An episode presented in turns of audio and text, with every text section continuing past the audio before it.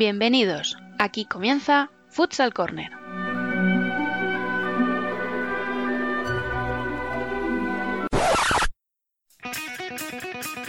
Una manera diferente de entender el fútbol sala.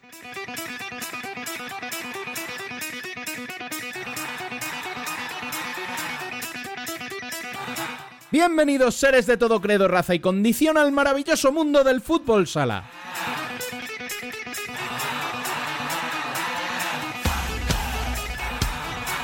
Llegamos hoy al 35 programa de la primera temporada, noveno del confinamiento, aunque cada vez nos queda menos afortunadamente, y el cuarto de nuestra serie monográfica. Recordad que para estar al día de la actualidad del fútbol sala, podéis leernos en nuestra web, futsalcorner.es, y seguirnos en Facebook, Twitter e Instagram como Futsal Corner Web. También estamos a vuestra disposición en la dirección de correo electrónico futsalcorner@futsalcorner.es.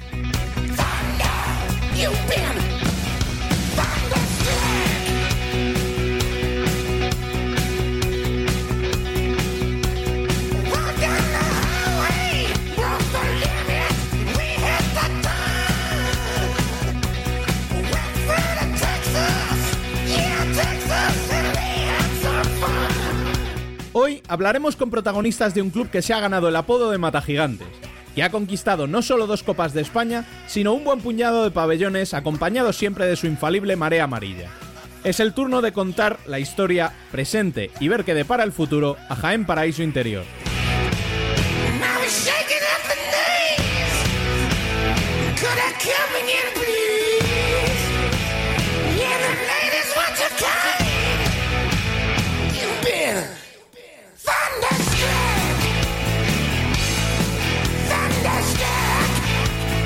Y sin más, comenzamos.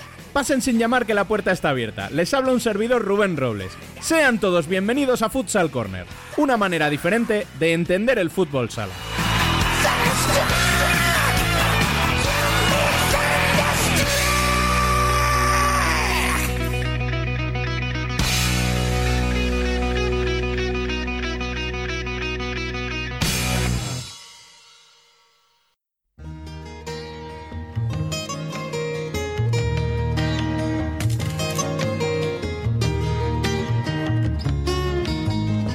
Las noticias. Como quien viaja a lomos de una yegua sombría.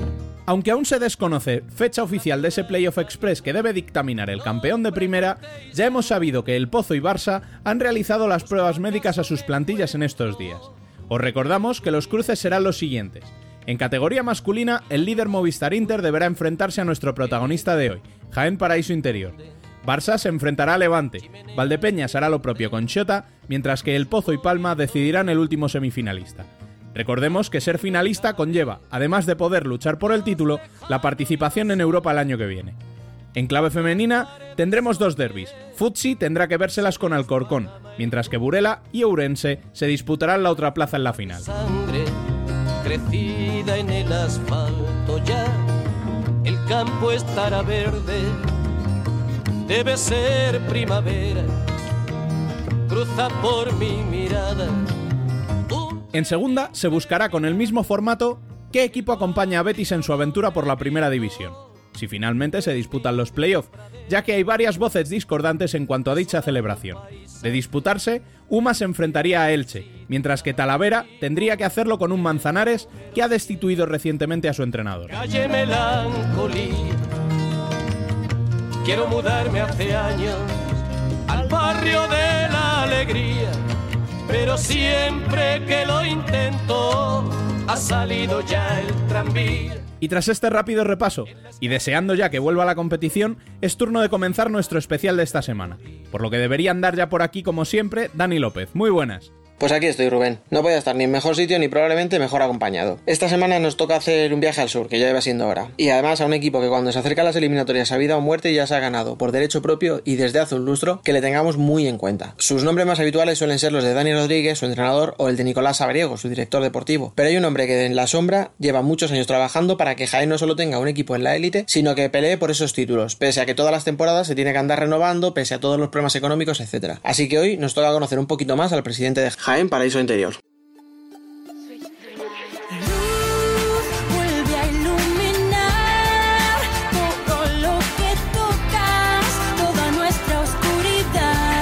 Hoy nos tomamos un café con Germán Aguayo.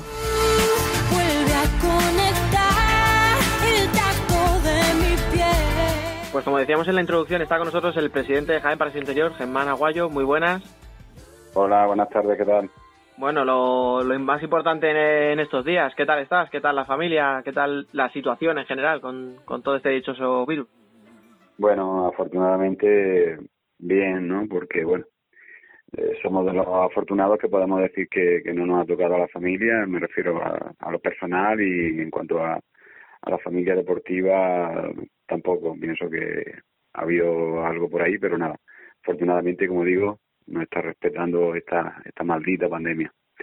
Pero bueno, sufriéndola pues en todo lo demás, como todo, como todos los ciudadanos, como todos los españoles, ¿no? Sí, al final. Bueno, por lo menos ya poquito a poco vamos viendo la luz y bueno. Sí, hombre, eh, a ver, eh, las cosas poco a poco y con el esfuerzo de todos, pues eh, vamos a ver si somos capaces de, de vencer esta situación. Ojalá que así sea a día de hoy, pues como, como todo lo que buscamos es, la salud y, lo demás está un poco en un segundo plano, ¿no? Hay que, hay que seguir viviendo, y, pero indudablemente eh, de lo que se trata ahora mismo es de, combatir esta, esta situación e intentar pues salir adelante lo antes posible y poder retornar nuestra, nuestras vidas, ¿no? En cuanto a, a lo más normal. Pero bueno, mm, depende de nosotros y de, y de todos, ¿no? De que sepamos hacerlo todos juntos. Ya metiéndonos un poquito en el ámbito deportivo, que al final es, es lo que a nosotros nos toca más. Sí. El día a día, eh, ¿cómo ha afectado toda esta situación? El no poder ir a una oficina, el no tener entrenamientos, partidos, no saber ni siquiera si se va a. Porque a día de hoy todavía no sabemos si se va a terminar la temporada, aunque hay un, un proyecto. Entonces, no sé, cambia mucho eh, todo. Entiendo, ¿verdad? Sí. Sí, hombre, la verdad que se hace todo muy, muy raro, muy largo eh, pues bueno, acostumbrado a, al día a día de, del club, del equipo, de los partidos, los fines de semana, la, fin, eh, el estar, el salir fuera con el equipo, yo suelo viajar todos los partidos, pues bueno, se echa mucho de menos, eh, es una situación rara y extraña, como, como pienso que en todos los aspectos de la vida cualquier, cualquier persona le, ha ocurrido. Pero bueno, los que estamos inmersos en esta vorágine del deporte, en este caso del fútbol sala, pues sí que es verdad que hacer un, un deporte y una actividad tan, tan movida que tiene tantos alicientes como con público, con jugadores, con medios de comunicación, entrevistas, desplazamientos, pues sí que es verdad que, que quedarte de un día para otro, quedarte en la casa, pues se echa mucho de menos todo.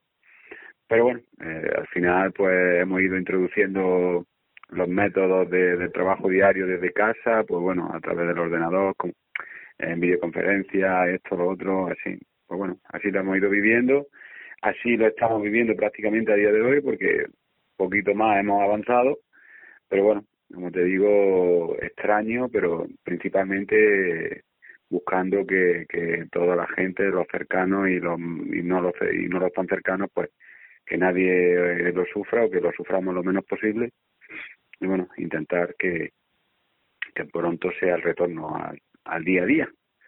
Sí, y para intentar ese primer paso era primero saber un poco qué iba a pasar con la competición. Ya sabemos que el formato, que va a ser un formato express, unos playoffs, como han llamado, de concentración, en máximo 10 días, un única sede, sin público. Eh, a ver, no te voy a preguntar si, si os gusta, en el sentido de que entiendo que a Jaén eso le favorece más que un playoff largo, con eliminatorias a tres partidos, etcétera pero ¿lo ves lo ves justo o, crees que tendrían que haber bueno, alternativas?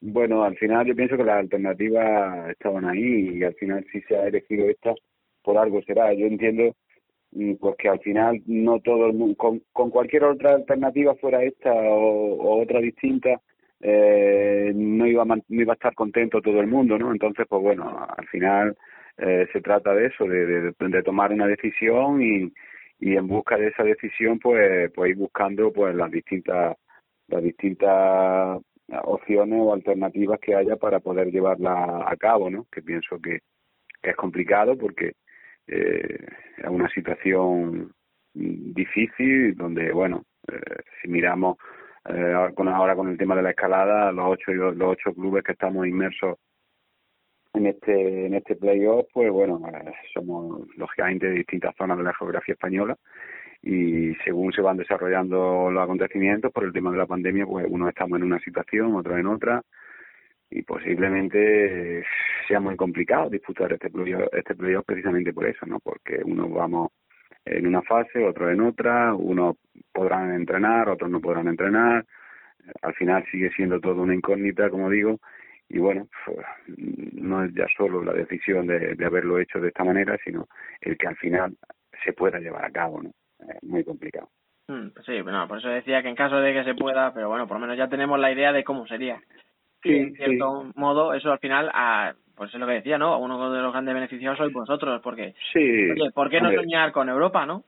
Hombre, yo ya lo he dicho más de una ocasión, nosotros, hombre, afortunadamente nuestro equipo se caracteriza, si por algo, eh, precisamente a la hora de, competir, somos un equipo muy competitivo, con, ese carácter y con ese con ese dinamismo que, siempre imprime imprime Dani a toda a toda la plantilla. Entonces eh, yo pienso que, que el a Movistar Inter a un partido pues tenemos muchas opciones. Yo diría que el 50% y y quizás beneficiados pues bueno en ese aspecto no de competir con un grande y y por qué no dar un pasito y, y después otro no eh, bueno al final eh, tienes que agarrarte a esa a esa ilusión porque los jugadores también tienen que que vivir de eso, tienen que tener esa motivación y si y si se ha recibido, como ya se recibió hace fecha la noticia de, de celebrar ese playoff, si, si todo va bien en cuanto al tema sanitario, pues yo también supongo que, y de hecho me consta que están ilusionados y entonces como lo estamos, lo estamos todos y al final se puede llevar a cabo,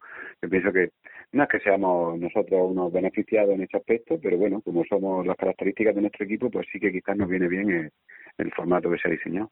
Mm.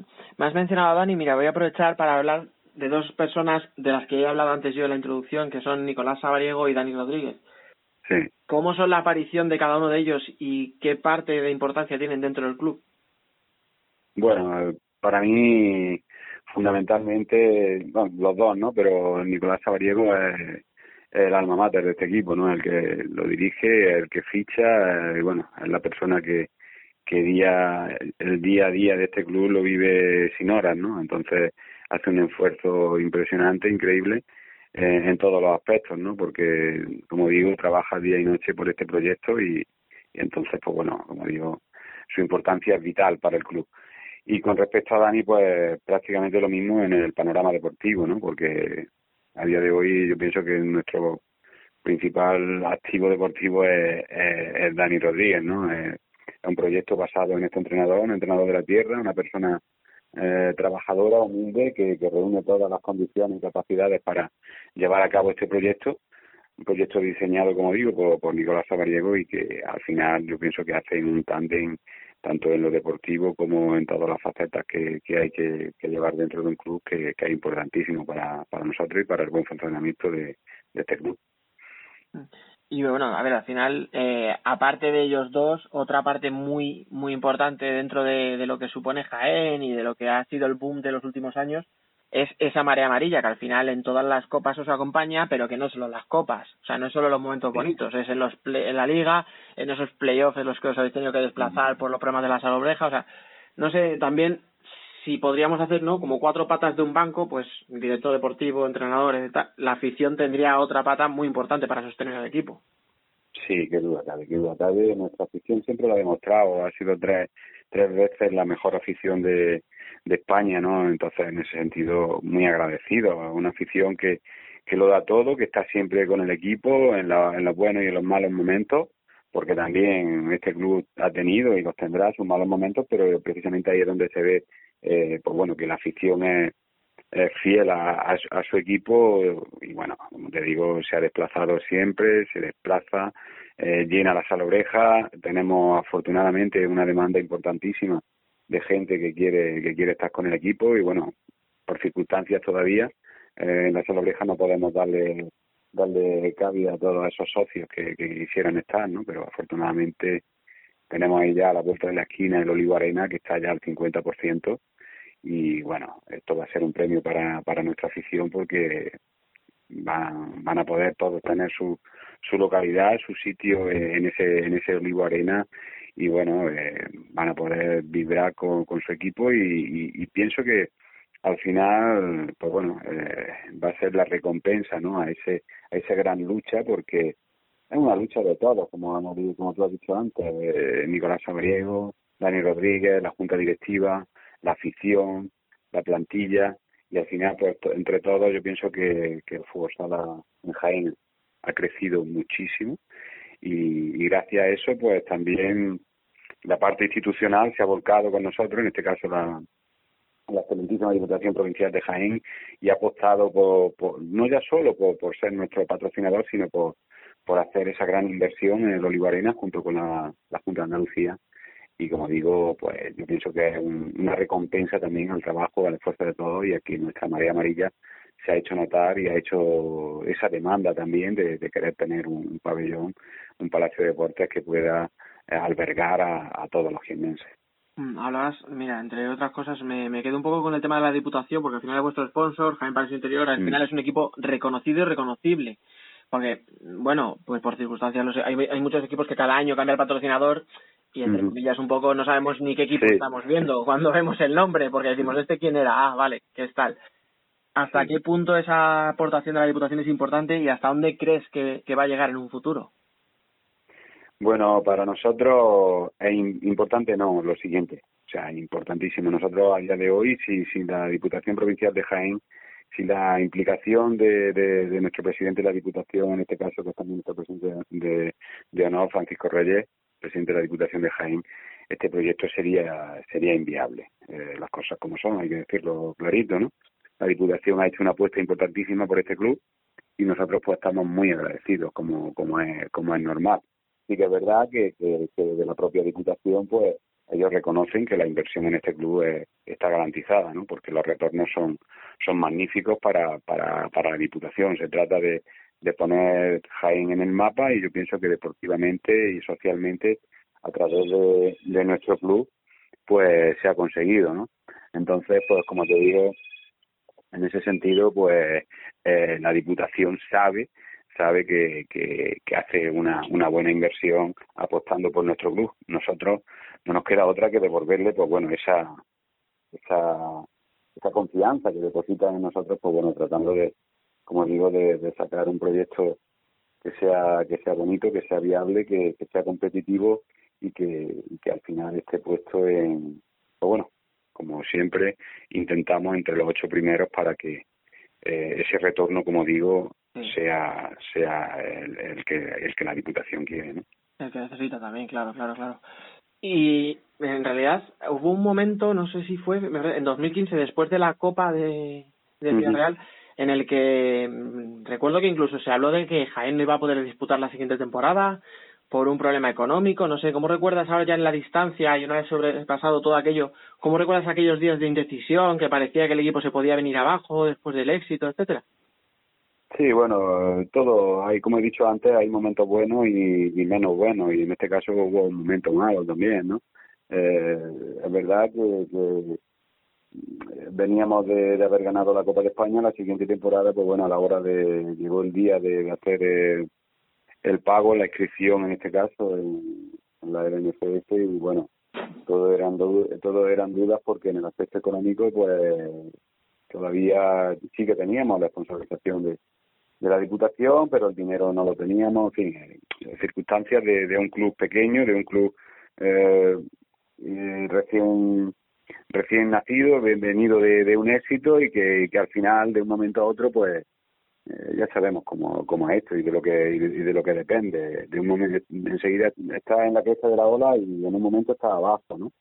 Eh, pero bueno, afortunadamente, como digo, con, el trabajo y el esfuerzo de, esta junta directiva, salimos adelante y, bueno, aquello fue un, un mal sueño y afortunadamente el equipo se, se escribió y bueno, a partir de ahí hemos tenido también algún que otro bache, pero bueno, como te digo, con trabajo, mucho esfuerzo de, todos los directivos, que también quiero aprovechar para agradecerlo porque somos una junta directiva bastante amplia y cada uno aporta su granito de arena. Entonces, pues bueno, eh, conseguimos pues bueno, que las cosas más o menos fueran normales, aunque digo, somos un club modesto y es muy difícil el día a día y intentar mantenerse ahí entre los grandes para bueno cumplir las expectativas que, lógicamente ya después de, haber sido campeón de España pues todo el mundo quiere más o todos queremos más no y entonces pues bueno hay que intentar siempre volver a estar ahí arriba sobre todo porque al final para un club que venía de segunda estar en primera y mantenerse de una forma digamos estable sin sufrir en primera ya hubiera sido un éxito pero claro, es que si echas la vista atrás y ves lo que habéis ganado y ves las finales que habéis disputado, creo que a uno se le tiene que hinchar un poquito el pecho, ¿no? De orgullo. Sí, afortunadamente es así, ¿no? Yo pienso que, el aficionado de, este club, el socio de este club, los directivos, jugadores, todo lo que formamos, la gran familia del Jaime París Interior Fútbol Sala, eh, ¿por qué no? Hay que sacar pecho, ¿no? Todo y cada uno hemos aportado nuestro bonito de arena y al final ha sido recompensado, como tú bien dices, con, con, esa, con esa final, con esa Copa de España de Ciudad Real, luego con, esa de, de Madrid en el Wizzing, que fue espectacular también, con esas finales de, de la Final Four de Copa del Rey, bueno, y con esos playoffs, ¿no? Luego hemos disputado grandes partidos también, por ejemplo, cuando no hemos podido jugar en, en la Salobreja y hemos tenido que jugar en Ifeja, acompañado por cuatro o cinco mil personas aquí en nuestra propia ciudad, pues bueno, la verdad que te sientes muy orgulloso, muy orgulloso porque, bueno, eh, al final, como, como he dicho antes, eh, Jaime París Interior Fútbol Sala está, está entre los mejores de, la Liga Española y en ese sentido hay que sacar pecho y hay momentos que se puede sacar, evidentemente. No, pero además no, no quiero decir que no es nada malo, al revés. Es, cuando se puede estar orgulloso, pues ¿por qué no vas a estarlo, verdad? O sea...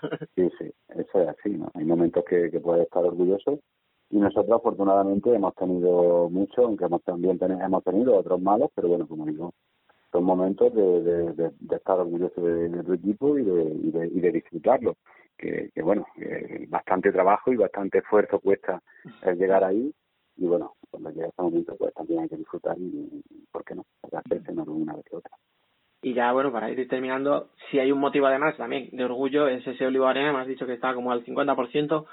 Sé que es muy aventurado porque, bueno, puede haber muchas cosas y encima con la situación actual, etcétera, pero más o menos, ¿para cuándo tenéis previsto que se termine la obra? Pues sí, la obra está, como te he dicho, al 50%.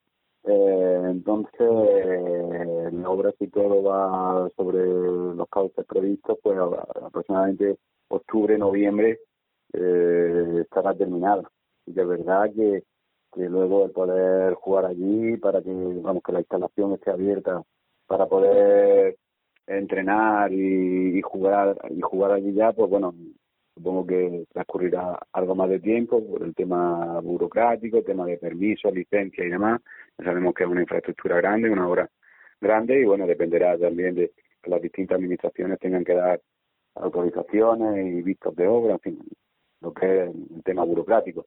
Pero duda cabe que, que ya es una realidad, que es un hecho, que, que el Olivo Arena va a estar ahí más, más pronto que tarde y en ese sentido pues muy muy contentos de que como he dicho antes, la Diputación Provincial diera, diera ese paso y pusiera a disposición de, todos los jiennenses y en concreto, ¿por qué no?, también de nuestro club, eh, un, pabellón que, va a disfrutar toda, todo Jaén, toda la provincia y que hacía mucha falta no solo para, para este deporte, sino para otras modalidades deportivas y para otra serie de eventos que, que puedan venir a esta ciudad y puedan traer, pues bueno, riqueza y movimiento, evidentemente.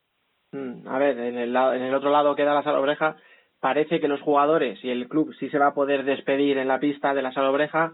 Lo que no tenemos tan claro es si la afición lo va a poder hacer o habrá que organizar algo el año que viene en pretemporada para despedir como se merece el pabellón. Porque bueno, si pues entendemos ¿no? por las fechas que probablemente cuando se pueda volver a ver afición en, la, en las gradas o pillará ya en el nuevo, ¿no? Sí, desgraciadamente con la situación que estamos viviendo, pues la próxima temporada, lógicamente, vamos a empezar en la oreja, pero como tú bien dices, a día de hoy, pues seguramente lo que lo que sabemos y, lo que lo que podemos contar, desgraciadamente, es que, la afluencia de público no va a ser posible.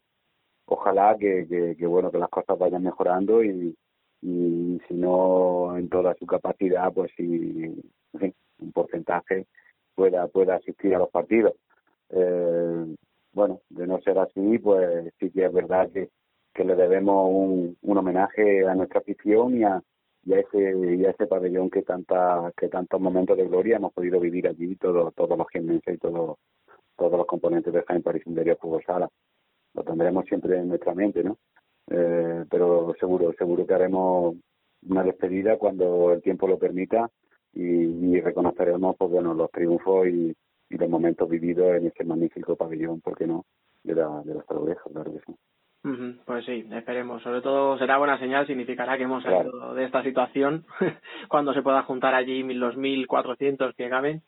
Así que nada, por mi parte, solo agradecerte el rato que nos has dejado de conversación. Mucho ánimo, que ya empezamos a ver la luz al final del túnel, como decíamos al principio, y mucha suerte si finalmente se disputan esos playoffs. Vale, pues muchas gracias y bueno, a cuidarse, ¿no? Es lo que toca. Esto es cosa de todos, todos unidos saldremos de, de esta de esta situación y, y ojalá que, que muy pronto, ¿no? Lo dicho, cuidaros y un fuerte abrazo. Muchas gracias. El debate. Recuerdo que al llegar ni me miraste. Fui solo una más de cientos. Sin embargo, fueron tuyos los primeros hoy para hablar de Jaén nos acompaña un cuarteto de lujo, así que vamos a empezar ya sin más dilación. El primero es un buque insignia de la nave, un hombre que ha alcanzado las cotas más altas desde el banquillo. Dani Rodríguez, muy buenas. Hola, buenas tardes. ¿Qué tal? ¿Cómo lo llevas? Bien, bueno, aquí con la incertidumbre de saber qué, qué va a pasar, pero bueno, ya, ya creo que, que por lo menos la cuarentena, lo peor ya lo hemos pasado, ya vemos un poco eh, la luz al final del túnel y bueno, y de cierta manera pues hay que ser cautos, pero, pero cada día se, se va llevando un poquito mejor. Sí, ahora que ya se puede salir un poquito mejor todavía, ¿no? Está claro que a mí por lo menos el mes de abril uf, me pasó muchas facturas. Eh, desconecté porque eh, lo veía todo muy negro. Y por supuesto están con nosotros tres jugadores que eh, se han convertido en piezas fundamentales tanto esta temporada, en el caso de Michel, como Alan y Carlitos en las anteriores. Vamos a saludarles a todos. Michel, muy buenas. Buenas tardes. ¿Qué tal? ¿Cómo lo llevas tú? Bueno, bien, ahora que nos van dejando salir un poco a hacer deporte se lleva mejor. Pero como ha dicho Dani, el mes de abril se hizo muy largo. Y más, ¿quién nos iba a decir aquel partido ¿no? de Valdepeñas que iba a ser el último de- en tanto tiempo? Pues sí, encima nos fuimos con un poco más de sabor de boca y tenemos ganas de, de poder reconvertirlo. Bueno, está también Alan Brandi, muy buenas. Hola, buenas tardes. ¿Cómo lo llevas tú? ¿Igual que ellos o tú lo llevas mejor? No, igual, igual en el sentido de que han sido unos meses de mucha incertidumbre, que nos estábamos preparando, no sabíamos bien para qué, ni cuándo íbamos a volver, de hecho no lo sabemos y, bueno, lo peor eso, pero, pero manteniéndonos en forma como podemos y bueno, por lo menos vamos viendo poco a poco la luz, ya podemos salir a correr y esperemos que dentro de poco poder entrenar y jugar. Y está también Carlitos, muy buenas, ¿qué tal? Hola, buenas. ¿Y tú cómo lo llevas? ¿Te está haciendo Bueno. muy duro o qué? Ya los últimos días parecía que sí, ¿no? Pero al final es como todo, ¿no? Primer mes todo el mundo sabíamos que, que no sabíamos de dónde estábamos y, y ya por lo menos eh, podemos salir y podemos hacer deporte y lo importante es que dentro de poco ya se, se sepa lo, lo que se tiene que intentar jugar, a ver si se puede jugar. A ver, a ver si se puede, verdad. Y bueno, si está el entrenador y están los jugadores, también una de las partes muy, muy importante en Jaén es su afición y por, bueno, en parte tenemos a, a un representante. No podíamos traer a toda la marea amarilla porque nos petaría internet probablemente, así que hemos traído a uno de ellos, Raúl Sánchez. ¿Qué tal, Raúl? Hola, buenas. Aquí sustituyendo a David, ¿no? A ver, es que es muy buen estudiante del chaval, le tenemos de exámenes y Bueno, sí. Bueno, a ver, eh, a mí me ha convencido, ¿eh? O sea, si no está aquí es por un buen motivo, supongo. Pero bueno, ¿tú qué tal estás? ¿Cómo lo estás llevando? Yo bien, bien. Yo estaba en Málaga trabajando y bueno, con, la, con todo esto de la, del estado de alarma se ha paralizado un poquillo y ahora estoy en Jaén esperando a que esto pase. Bueno, tampoco- tranquilo en casa. Eso te iba a decir, por lo menos estás en casa, ¿verdad? En el hotel de los padres, ¿no? Y como siempre, pues está también Biel. Pues, ¿qué tal, Biel? Muy buenas, ¿cómo va? ¿Qué? ¿Qué tal tus exámenes? Hablando de... Bien, bien, ya, ya terminé incluso prácticas esta semana, o sea que ya soy libre hasta dentro de 15 días que empezamos otra vez parciales. Esto es un no parar. Sí, sí. Chicos, pues vamos a empezar. Y os voy a hacer una pregunta fácil de hacer, pero a lo mejor un poquito más, más complicada. Dani, empiezo por ti. ¿Para ti qué es Jaén Paraíso Interior? Bueno, pues son muchas cosas, no sé, resumir el Jaén Fútbol en, una palabra es complicado. Pero bueno, yo creo que a lo mejor la palabra, creo que en cierta manera a lo mejor a- a- abanderamos esa palabra de, de, no sé, de, de equipo que, que todo, en cierta manera, pues todos los equipos buscan de, de transmitir al resto que, más allá de los jugadores, pues somos un equipo, una, una, una gran familia o un equipo que, que, tiene las cosas muy claras y los objetivos muy claros. Yo creo que, que eso sí es verdad que creo que puede definir a, a, al equipo en cierta manera.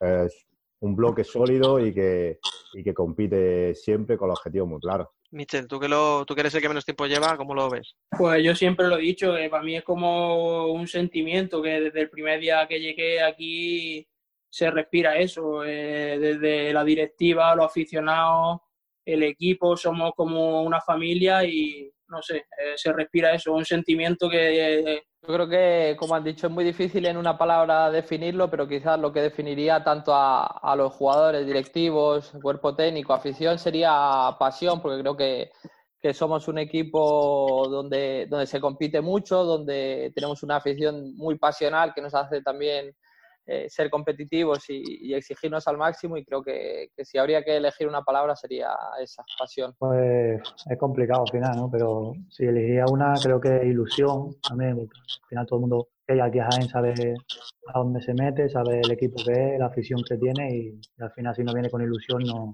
no puede ser nada en este, en este club. Bueno, Raúl, pues para ti, dos. Primero, ¿qué es para ti como aficionado Jaén? Y luego ya, dispárales a ellos lo que quieras. Yo, bueno, yo tiro algo más de sentimentalismo porque he vivido lo que es Jaén desde que nací. Y bueno, Jaén es historia, porque en los 90 eh, Jaén consiguió historia en esa primera etapa en el fútbol sala y ahora ya se lo dijimos desde la Peña hace unos años que están volviendo a hacer historia que tienen que darse cuenta de eso, de que afecta a los niños, se respira más fútbol sala y es difícil salir cualquier día a la calle y no encontrarte a alguien por la calle con una camiseta de Jaén Price interior. Yo creo que eso es algo que describe muy bien el sentimiento de esta ciudad con este equipo. Y luego, pues, Venga, las preguntas, pues, sobre todo es eso, intentar que a ver cómo nos describen que, que han podido encontrar aquí en Jaén que no hayan encontrado en otros sitios, porque la mayoría tienen una larga carrera en diferentes ciudades importantes. Bueno, pues yo la diferencia que más he visto eh, como que el club es más profesional en todos los ámbitos, desde, desde el cuerpo técnico hasta la directiva, no sé, también la afición es muchísimo más grande que, que lo que estaba acostumbrado y sobre todo eso. Yo por mi parte creo que, que como ha dicho Michel, eh, por una parte creo que la afición que hay aquí en Jaén no se ve, no se ve en otros sitios. Eh, es algo que define a Jaén desde hace años y, y bueno, y también se, se está muy a gusto en la ciudad, que es algo que, que siempre digo y siempre valoro en la ciudad, en el club. Me gusta la filosofía que tiene, que tiene el club y, de querer crecer siempre con, humildad y creo que eso, eso para los jugadores es muy bueno porque nos obliga siempre a competir a pesar de que sabemos que, que hay equipos mejores que nosotros, pero, pero no damos nunca nada por perdido y, creo que eso es algo que valoro mucho aquí en Jaén. No, yo creo que al final es un poco de todo, ¿no? Creo que, al final cuando te llamas a Jaén sabe que, que depende ya de, de dónde vaya a meterte, digamos, con la afición que tiene, creo que un empuje extra para estar aquí y saber que, te siguen al máximo, que, es lo que depende de este, de este deporte. Sobre todo, como dice Alan, yo creo que la ciudad y, para que la gente respire ese fútbol sala como se está respirando estos últimos años, pues bueno también para, todos nosotros. Dani, como Raúl, eh, aunque en Futsal Corner es la primera vez que entra con nosotros, el perro viejo ya se la sabe, ha tirado ahí la primera pregunta un poquito a buscar el sentimiento, eh, a que habléis de la afición, a que habléis de... Tú que le conoces mejor que yo, ha ido, ha ido ahí, ¿verdad? A, Sí, a- presumir. a poner un poco claro, a sacar lo que... Bueno, está claro que, que cada uno tira para lo que... Yo creo, yo hombre, yo conozco a Raúl desde hace mucho tiempo, es que estamos muy serios, me da la, la impresión que estamos todavía muy serios, que lo mejor está por llegar, ¿no? En la entrevista. Yo es verdad que conozco a Raúl desde hace mucho tiempo y es verdad que, que destaco una cosa que él ha dicho y que yo en alguna entrevista también he dicho. Yo, yo bueno, eh, Raúl me conoce desde que empecé en el 2011 aquí en, en el club, eh, sentado en una mesa de oficina y haciendo, haciendo de todo. Él me hizo Y- mi primer carnet de socio. Exactamente, hacía hasta los carnets. Así que, bueno, yo es verdad que flipo cuando voy por la calle y sobre todo cuando llega verano y, y vas a entrenar y ves a la gente por la calle paseando con una camiseta amarilla, pues por la calle yo todavía sigo flipando. Eh, yo incluso que, bueno, me ha tocado incluso diseñar alguna camiseta, pues, pues bueno, mm, ya te digo, ves casi más camisetas de, de- del fútbol sala que de fútbol, que incluso de Barcelona, del Madrid o del mismo Real Jaén, pues bueno, para nosotros, para mí es un orgullo. Yo ir por el- con el coche y ya te digo, y por cualquier calle, sobre todo cuando llega buen tiempo y la gente empieza ya con la, con la manga corta y ves que, que, bueno, que de- del trayecto de mi casa a la Salobreja puedes encontrarte cinco o seis personas que vayan con una camiseta amarilla, pues para nosotros, para nosotros un orgullo. Está muchas veces de que en los primeros años en primera, la gente, cuando venía al Barcelona, que es como más típico, se encontraba mucha gente con las camisetas de, del Barcelona en, en la Salobreja, en esos partidos. Ahora retaría a cualquiera que busque una camiseta de, de- del Barcelona cuando viene aquí a la Salobreja. Sí, sí, sí. Sí, eh, además lo hemos comentado muchas veces. Al principio la gente, incluso la afición, que, bueno, la, la gente que acudía al pabellón de la Salobreja, pues bueno, el primer año yo recuerdo que solo se llenaba con el Barcelona por el tema del fútbol y bueno, y, y la gente que venía que venía a ver el fútbol sala, pues venía a ver grandes jugadores, a ver espectáculos, a ver cómo, bueno, cómo nos manejábamos con, con esas grandes, grandes figuras del fútbol sala, incluso, bueno, recuerdo muchos goles aplaudidos por la afición, muchos goles del equipo contrario aplaudidos por la afición, y ahora ya eso es impensable, ahora la gente viene a animar al Jaén, a poner su granito de arena, que el Jaén, al que Jaén pelee y, y gane el partido como sea, y bueno, yo creo que esa mentalidad ha cambiado tanto dentro del equipo como, Yo os iba a decir que le iba a dar paso a Biel para que preguntara, pero es que antes me, me- o sea, no me dejé con las ganas de eso que habéis insinuado, que tú estabas diseñando camisetas, haciendo carnes de socio, o sea, no sé, cuéntame un poquito más. No, no es secreto, no es secreto. Aquí lo hemos, todo el mundo lo sabe desde Sí, en Jaén seguro, pero fuera no.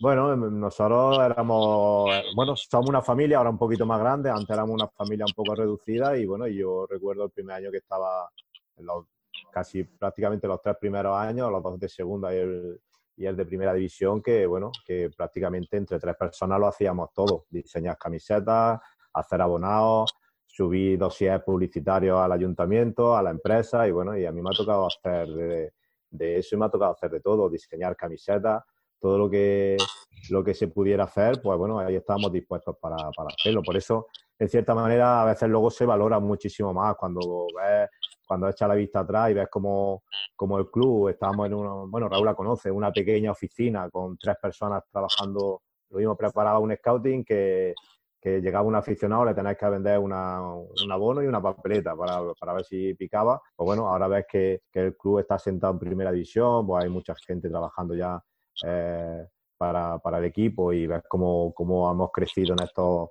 ocho o nueve temporadas, para mí es un, un, un orgu- un orgullo más allá de, de, de todo lo que deportivamente hayamos conseguido. Como tú has dicho, estamos un poquito serios así para, venga, para soltarnos un poco. Hablando de diseño de camisetas, ¿a cuál de los tres jugadores que están aquí nunca le pedirías que diseñase la camiseta de la próxima temporada? No sé, no sé. Quizá, bueno, Carlitos, Carlitos lo veo un poco apagadillo. Eh, eh, A Alan le, le- se lo pediría, me pondría muchos colorines. Me da la sensación que le pondría muchos, muchos colorines. Y Michel lo veo un poquillo más, más serio también para el diseño de la cara. Bueno, entre Michel, entre Michel, algo sobrio, algo sobrio. Claro, bueno, quizá Carlitos, quizá Carlitos, quizá Carlitos. Carlos, así por alusiones. ¿Cómo te la Pues, imaginas? No, yo también, yo también, yo también me le iría a mí, porque al final no sé ni, ni dibujar, no sé qué color le poner. Lo bueno que tiene, que lo bueno que tiene es que la, la camiseta amarilla de Jaén es como la del Cádiz. Ya, eso sí, lo pondría un poquito de azul, por lo menos. Lo tienes, lo tienes fácil. Unos ribetitos azules, ¿no? Ahí de fondo o algo para disimular. Claro, aunque esté el verde también, pero hacía un poquito de azul también para que por lo menos se vea algo del Cádiz. Pues ahora sí, bien, todo tuyo. Después de todo este tiempo y estos buenos momentos, si solo tuvierais que quedaros con un día o con un momento, tanto como jugadores o como entrenadores de Jaén, eh, ¿con cuál os quedaríais? Pues no sé, tirarle vosotros. Yo tengo muchísimos. No sé, tendría que seleccionar uno porque tengo muchísimos, pero eh, no sé, yo mi mejor momento eh, fue el día del, del Within Center. Eh, bueno, una vez que se acaba todo y voy a por mi niña a la grada, para mí es el mejor, el momento más feliz de, de, todos los, de todos los años que he estado aquí en Jaén. Por el momento, por lo que habíamos sufrido hasta llegar ahí, porque bueno, la, la primera te encuentras y bueno, la disfrutas de aquella manera, pero cuando ya sabes dónde quieres ir y llegas, eh, el sentimiento es muy, la sensación que te provoca es muy diferente y bueno, y vivirla también con, con mi niña en la grada y demás, pues bueno, para mí fue un momento muy de mucha felicidad. Un momento, chicos, antes de que contestéis vosotros, es que ha sido mencionar Dani una derrota de Inter en una final y ha aparecido Rubén, milagrosamente, que llevábamos esperándole 20 minutos. Tiene multa, ¿no? Tiene multa aquí, ¿cómo va lo de la multa? Eh, muy fácil, el mes que viene no cobra. Como el pasado entonces, ¿no? Efectivamente, y el, y el siguiente. Que, Muy buenas a todos. Hola, buenas. Buenas. que- que este, este mes no habíamos pagado el, el internet, ¿o qué? No, el ordenador que ha decidido reiniciarse cuando llevaba preparado desde las 5. Pero, en fin, Vale, ¿qué le vamos a hacer? Mira, Llevaba preparado una hora, dice. bueno, ahora sí seguimos. Eh, Carlos, Alan, Miguel, eh, Michel, perdón. Vosotros, vuestro momento. Por Bueno, yo- bueno. dale, Michel, dale. Yo no he tenido la suerte de ser campeón de España en los dos años que Jaén la pudo conseguir, pero bueno, el momento más importante, tanto la Supercopa, que también fue un momento duro, y, y la final de la Copa del Rey del año pasado. Eh, jugar dos finales para mí era algo impensable hace unos años y me quedo con esos dos momentos. Por mi parte, como Dani, la final del, del Wizzing Center, ganar la Copa de España ahí, por eh, al final le ganamos a, a Inter, que, que venía en una muy buena dinámica en, los últimos años, como lo hicimos, no solo por la final, si- sino como ganamos todos los partidos y, sin duda es el momento más feliz aquí en, Jaén. Yo también creo que al final, como ellos, ¿no? Pero también tengo una que es más particular porque, bueno, al final fue un año no muy bueno eh, deportivamente para mí, pero después de, además Dani creo que lo sabe muy bien, creo que lo pasé un poquillo regular en ese aspecto. Pero después cuando llegó los playoffs del primer año, que al final fue el doble de a falta de dos segundos, eh, que ganamos a Shota y fue la primera vez que nos metimos en semifinales. Y al final eh, eh, como personalmente y, y para, para, para todo en general de a partir de ahí, para mí pues ya me cambió mucho el, el estado de, de cómo estaba y, y ya pues el año pasado se, se demostró de cómo estaba eh, mentalmente y, y nada, yo creo que al final fue lo que me cambió aquí después de un año regular. Además, esa celebración iba con rabia, ¿eh? Se, se acabó, ¿no? Sí, porque jugamos allí en Pamplona y, y mira que al final eran mi- mis equipos, le tengo mucho cariño a ellos, a todos, todos los integrantes de allí, pero no me gustó la celebración de Rafa Usín. Al final creo que fue una celebración que no, no venía a cabo, todavía quedaba los dos partidos de Jaén y creo que ya él lo tenía como en la cabeza que, que ya habían ganado la eliminatoria y no sabía que, que en Jaén era Jaén y, y se demostró. Yo creo que dudar de Jaén en una eliminatoria es bastante, bastante arriesgado, ¿no? Por no decir otra cosa. Rubén, tú que acabas de llegar, venga, lánzate con alguna pregunta. Eh, pues es que me tenéis un poco desconcertado porque ahora mismo no sé, no sé dónde estamos. sí, lo sé, lo sé, Oye. por eso lo he hecho. Lo que te veo bien preparado, ¿eh? Con el micro ahí, con... Sí, mucho equipo, pero Sí, pero luego llego tarde a todas partes, máquina- entonces. es que ¿sabéis qué pasa? Que me estaba escribiendo a mí por, por, por privado y diciéndome, ¿por dónde vamos? ¿Por dónde vamos? y por eso, perdón, ha sido un poco de mala leche por mi parte.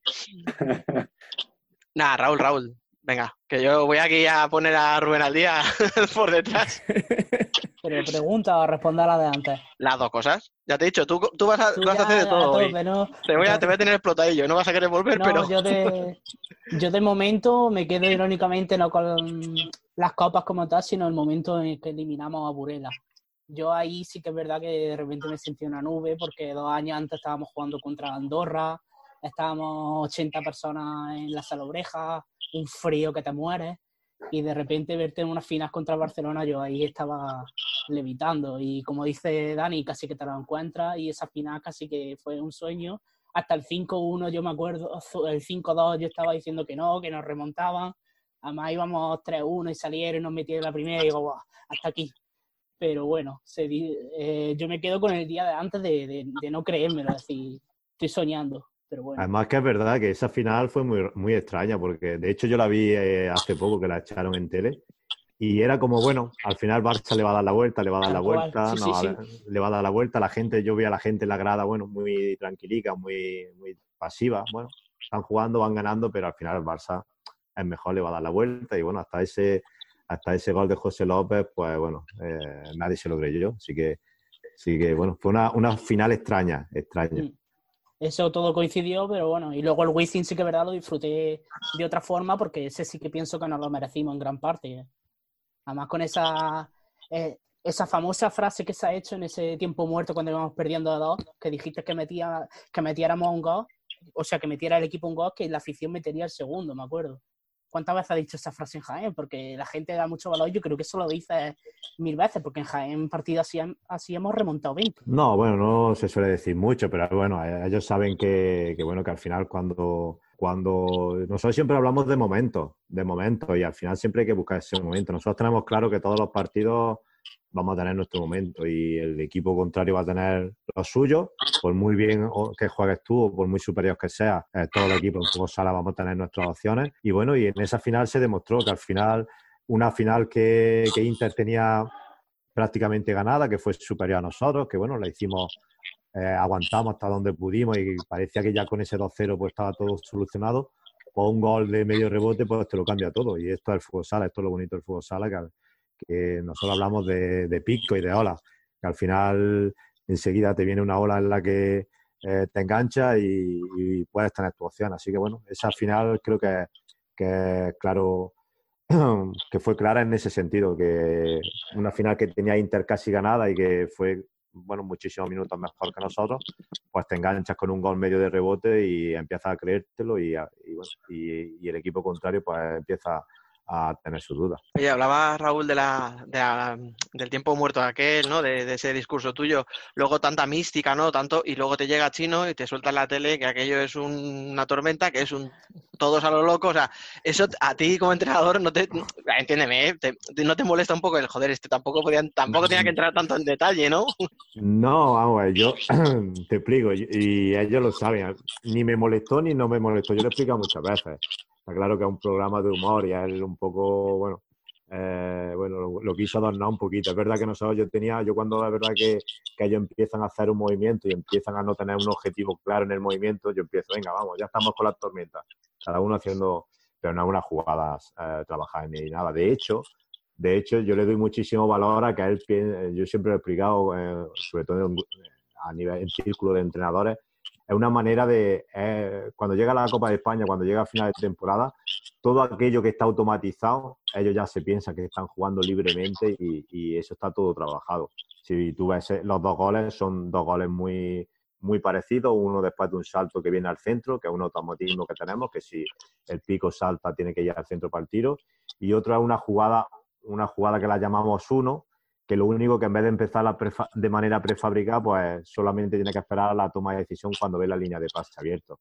Eh, yo creo que es lo bueno que tiene este Jaén Fútbol Sala, que, que nosotros empezamos todas las temporadas con, bueno, eh, donde nuestra fluidez no es mucha, porque, bueno, hay mucho, ellos tienen mucho contenido a nivel táctico, muchas jugadas prefabricadas, muchas situaciones eh, que, tienen, que son cerradas, que hasta que no entendamos ese juego, pues no, no, no se va liberando y yo creo que eso es lo bonito del Jaén Sala, que las segundas vueltas, pues todo eso empieza a cuadrar la cabeza del jugador y ya no tiene que pensar. Y en el momento que ya no tiene que pensar, todo sale de manera automática, de manera fluida, y el portero jugador, pues eso, son jugadas que tienen, están establecidas con un fundamento. Claro que él lo vendió un poco como que cada uno hacía lo que quería, pero es verdad que, que esa última jugada contra Zaragoza, pues pues no, no, era una situación cerrada, no era una situación prefabricada, era una situación con, tiempo y, al final, pues bueno, el jugador, yo creo que eso es lo bonito, que, que, cuando ya empieza a hacer cosas que él se cree que está jugando libremente, pero está bajo las pautas que, que hemos trabajado todo, toda la temporada. Y ellos saben, por ejemplo, que esa última jugada, pues prácticamente una a uno que nosotros le, le llamamos, así que bueno, pero bueno, sí es verdad que lo vendió así un poco como libertad absoluta, pero que va, que va. Que no. Y ahora tú la estás vendiendo de lujo, ¿eh? no, ellos saben que libertad aquí poquita. De hecho, yo creo, yo, yo lo cuento como anécdota. Aquí creo que no han jugado ellos un partido en pretemporada hasta la última hasta la penúltima semana, porque hasta que veo que, que no tenemos un poco los conceptos y las cosas claras, no, en el juego doy doy una decisión, una toma de decisión agotada. O sea, chicos, a vosotros os ha estado diciendo toda la temporada que os daba libertad en una cierta jugada y ahora estáis descubriendo que no. O sea, ¿os ha tenido engañados o, o erais conscientes de que no hay libertad? Sí, no, nosotros, somos, nosotros somos conscientes de que todo tiene su proceso y todo, todo lleva un trabajo. Y Dani siempre nos lo recalca mucho, que, que al final cuando cojamos el automatismo todo fluye y sobre todo la segunda vuelta suelen ser muy buenas porque, porque ya estamos acostumbrados a ese sistema y a esos movimientos, al tipo, al tipo de juego y como ha dicho Dani, nos lo viene diciendo durante todo el año. Gracias, Michel. Déjame, déjame hablar ahora, ¿vale? Tenía el micro apagado. porque me ha dicho Carlos que se escuchaba, que lo quitase. Que como decía Dani, como dice Mitchell, es verdad que, al principio es un, es un, sistema que cuesta de, de, cogerlo a muchos jugadores. Cuando llegan se sienten un poco perdidos porque, porque hay muchos automatismos y, y después nos damos cuenta que normalmente suele coincidir eso con quizás con el inicio de la segunda vuelta, que empezamos a ver que que jugamos de memoria, que, que, sabemos dónde está cada jugador, que prácticamente podemos dar un pase con los ojos cerrados porque sabemos dónde va a estar ese jugador. Y si no está ahí, le echamos la bronca porque, porque dónde debería estar. Y creo que, que es verdad que cuesta para el que llega, pero después cuando, cuando tenemos esos automatismos da gusto porque, porque cada uno sabe dónde está, sabemos lo que tenemos que hacer y creo que, que, se nota en el rendimiento. Y encima creo que cuando se paró la competición creo que habíamos llegado justo a ese punto antes de la Copa de España en el que estábamos sintiéndonos mejor, que, que las cosas no estaban saliendo, que todos íbamos a, en una misma dirección, que jugábamos a lo mismo y, y, bueno, fue justo cuando, creo que fue unas semanas antes de la Copa de España y, y cuando se paró todo creo que que era cuando estábamos todos en, en, nuestro mejor momento. Yo también, yo también pienso lo mismo. Al final, cuando llega aquí, las primeras semanas, uf, te vuelve un poco loco, porque eh, al final es tanta información que no te lo espera, ¿no? Y es verdad que, que después te das dando cuenta con el tiempo de que, de que lo que dices es lo que, lo que realmente es lo que quieres jugar, y es verdad lo que dice Alan, que, que después ya pueda estar los pases con los ojos cerrados porque cada uno tiene que estar en el momento donde tiene que estar y si no está, pues se le echa la bronca y listo. Bueno, y echando un poco la vista atrás, eh, ¿qué recuerdos tenéis de ese primer día que llegáis a Jaén eh, habiendo firmado por el equipo? ¿Podéis contar alguna anécdota de cómo llegáis o alguna anécdota al entrar en el vestuario de algún compañero? Bueno, yo, normalmente, lo reco Perdona, normalmente lo recoge Chani, entonces ya Chani los va poniendo en situación. La primera imagen que tiene del equipo ya sabe que vienen a un sitio distinto. Sí, al final, al final es verdad, ¿no? Que que, bueno, al final va con la cosa de, bueno, ya voy a estar con unos compañeros nuevos, no, no sabe la gente cómo es ni nada. Y que es verdad que desde el primer momento, verdad que Shani ya te pone como Shani en su sitio, te va diciendo más o menos cómo va, cómo va esto y, y, nada. Sobre todo, a mí lo que me sorprendió mucho era, aunque estoy acostumbrado a un sitio de calor, pero meterte a la sala obrera a 40 grados, hay que, hay que meterse. Y las temporadas subiendo los escalones de las orejas, ¿eh? Ah, también. Eso lo hemos ya... sufrido todos, ¿eh? Hasta los niños, o sea... Yo creo que, que lo... no, no que lo peor, sino que no está acostumbrado. Yo que todo que estoy acostumbrado a más equipo y eso, como todo lo que está aquí, pero lo del, lo del monte y, y la sala a 40 grados, eso nos mata, ¿eh? Bueno, aquí todos sois del sur, más o menos, o sea que todos estéis acostumbrados a ese clima, ¿no? Sí, pero no, no tanto como, como la aquí. calor seco, calor seco. Es verdad que, que ya, ya, lo tenemos como tradición. Ya a Jesús le digo que me da igual cuando sea, pero un día tienen que subir los escalones como tradición y el castillo ya es un emblema de, de Sala. Y además ellos se piensan que van a, a, correr, pues bueno, por un caminillo, una, un caminillo normal, por mitad del monte, y no, allí hay piedra, allí hay terraplenes y el que se descuida va, va abajo y se hace un 15 rápidamente. Así que ya saben que, que no vamos de broma durante el año. Más que los escalones a oreja, para vosotros que seguramente no hayáis estado, cuando tú subes de la pista vas y tienes, son unos escalones normales de altitud, pero es que conforme vas llegando arriba y también estás más cansado, es que son cada vez más altos, más altos, más altos. Y tú imagínate, de niña, a lo mejor 7, 8 años, las pretemporadas, es que la, claro. el pie no te daba. No será una sensación de que llegabas cansado y parecías no, no, no, no, no, eso está demostrado. Ahí estás con el metro comprobándolo. Yo siempre digo que, que, que, no se termina el entrenamiento hasta que no sube los escalones de la oreja. O sea que imagínate. De hecho, yo tengo una anécdota, creo que fue un jugador de, de Rivera Navarra, al acabar un partido, que me llegó y me preguntó que si había algún ascensor para subir, para, para no ir con la maleta escalones arriba. El pabellón se podrá caer, pero esos escalones no hay, no hay Dios quien los que lo mueva. O, lo, o los lleváis para la Olivo Arena o... No creo, no creo que el Olivo Arena... para los entrenamientos. Es que el pabellón está metido en, un hoyo, entonces, bueno, se ve que dijeron aquí vamos a ahorrar escalones y lo hacemos alto y así nos ahorramos un escalón, cada dos hacemos uno y cubrieron así el, el nivel. Oye, Michel, tú que eres el último en llegar, de ese primer día, ¿te, te hicieron alguna jugada aquí, Alan o Carlos? Bueno, pues yo cuando llegué era muy tímido, me duró una semana o dos que, que ya, que ya cogí cómo iba al vestuario y, y demás. Pero sí que es verdad que la anécdota de- del castillo me la recordaban todos los días. Verás cuando subamos al castillo, verás cuando subamos al castillo. Y eso sí, eso sí que sí que lo recalcaban. Y la única sí que recuerdo que, que fue Carlito el que me la hizo. No sé si llevé un- unos calzoncillos un poco raros o algo así. Y, el cabrón cogió, le echó una foto y la colgó en, el grupo de jugadores. ¿Cuánto tiempo A los llevabas? dos días. Es la, Dos días. es la única anécdota, así que, que eso. Después a la, a la siguiente semana el que hacía la broma ya era yo. Y Carlos, Alan, Carlos asiente. y Alan, lo- y Alan lo sabe. Alan, ¿has sufrido tú alguna de Michel? No, Alan Yo- es el cómplice. Alan es el que siempre está por ahí. Ah, el vale, vale. cómplice de todo. Yo no Alan tengo va nada que siempre a rebufo. Alan va siempre a rebufo. Va a- el diablillo, el diablillo que, que incita a los demás. Yo no, yo no. Yo lo que hago es que me sumo a todas. En cuanto veo que hay alguna, pues intento modelar el plan o ayudar un poco, eso sí. Pero yo soy como Mitchell, yo llego y soy, soy muy tímido, me cuesta un poco adaptarme, pero luego sí que me gusta estar en todas. Y, y como han dicho Mitchell y Carlitos, yo no sé qué es peor, si llegar y, llevarte la sorpresa del castillo o al año siguiente saber que te va a tocar el castillo, porque, porque una vez lo pasas, la verdad que es duro. Y después hay, hay muchas pruebas físicas que nos hacen en pretemporada, pero creo que la del castillo es la, es la que indica si estás apto o no estás apto para, para jugar. Y después otra cosa que, que habíais comentado de, de las cosas que nos sorprendieron cuando llegamos a Jaén, yo destacaría, como dijeron antes Dani y Raúl, el hecho de que, que vas por Jaén y ves camiseta de, de jugar, de entrenamiento de, del Jaén París Interior, porque en otros clubes, en otras ciudades, lo que estás acostumbrado o, del Madrid o del Barça o del club de, fútbol de la ciudad. Y yo recuerdo que lo primero que hice fue llegar a, al piso, irme a hacer la, compra y, en ese trayecto ya había visto varias camisetas del Jaén y dije, esto no es casualidad. Y es una de las cosas que yo creo que, que caracteriza a este equipo, que lo que más se ve son, son camisetas del, del Jaén y, y siendo un equipo de fútbol sala creo que eso no se ve en otras ciudades. Y ya entrando en materia de competición, eh, Jaén siempre tiene ese romanticismo con las copas. Eh, ¿Qué creéis que es lo que hace este club tan especial con estas copas, aunque sea el año pasado la de Rey o en años anteriores la, la de España? No sé, si alguien quiere responder. Yo tengo mi teoría, yo os lo he explicado un poco antes.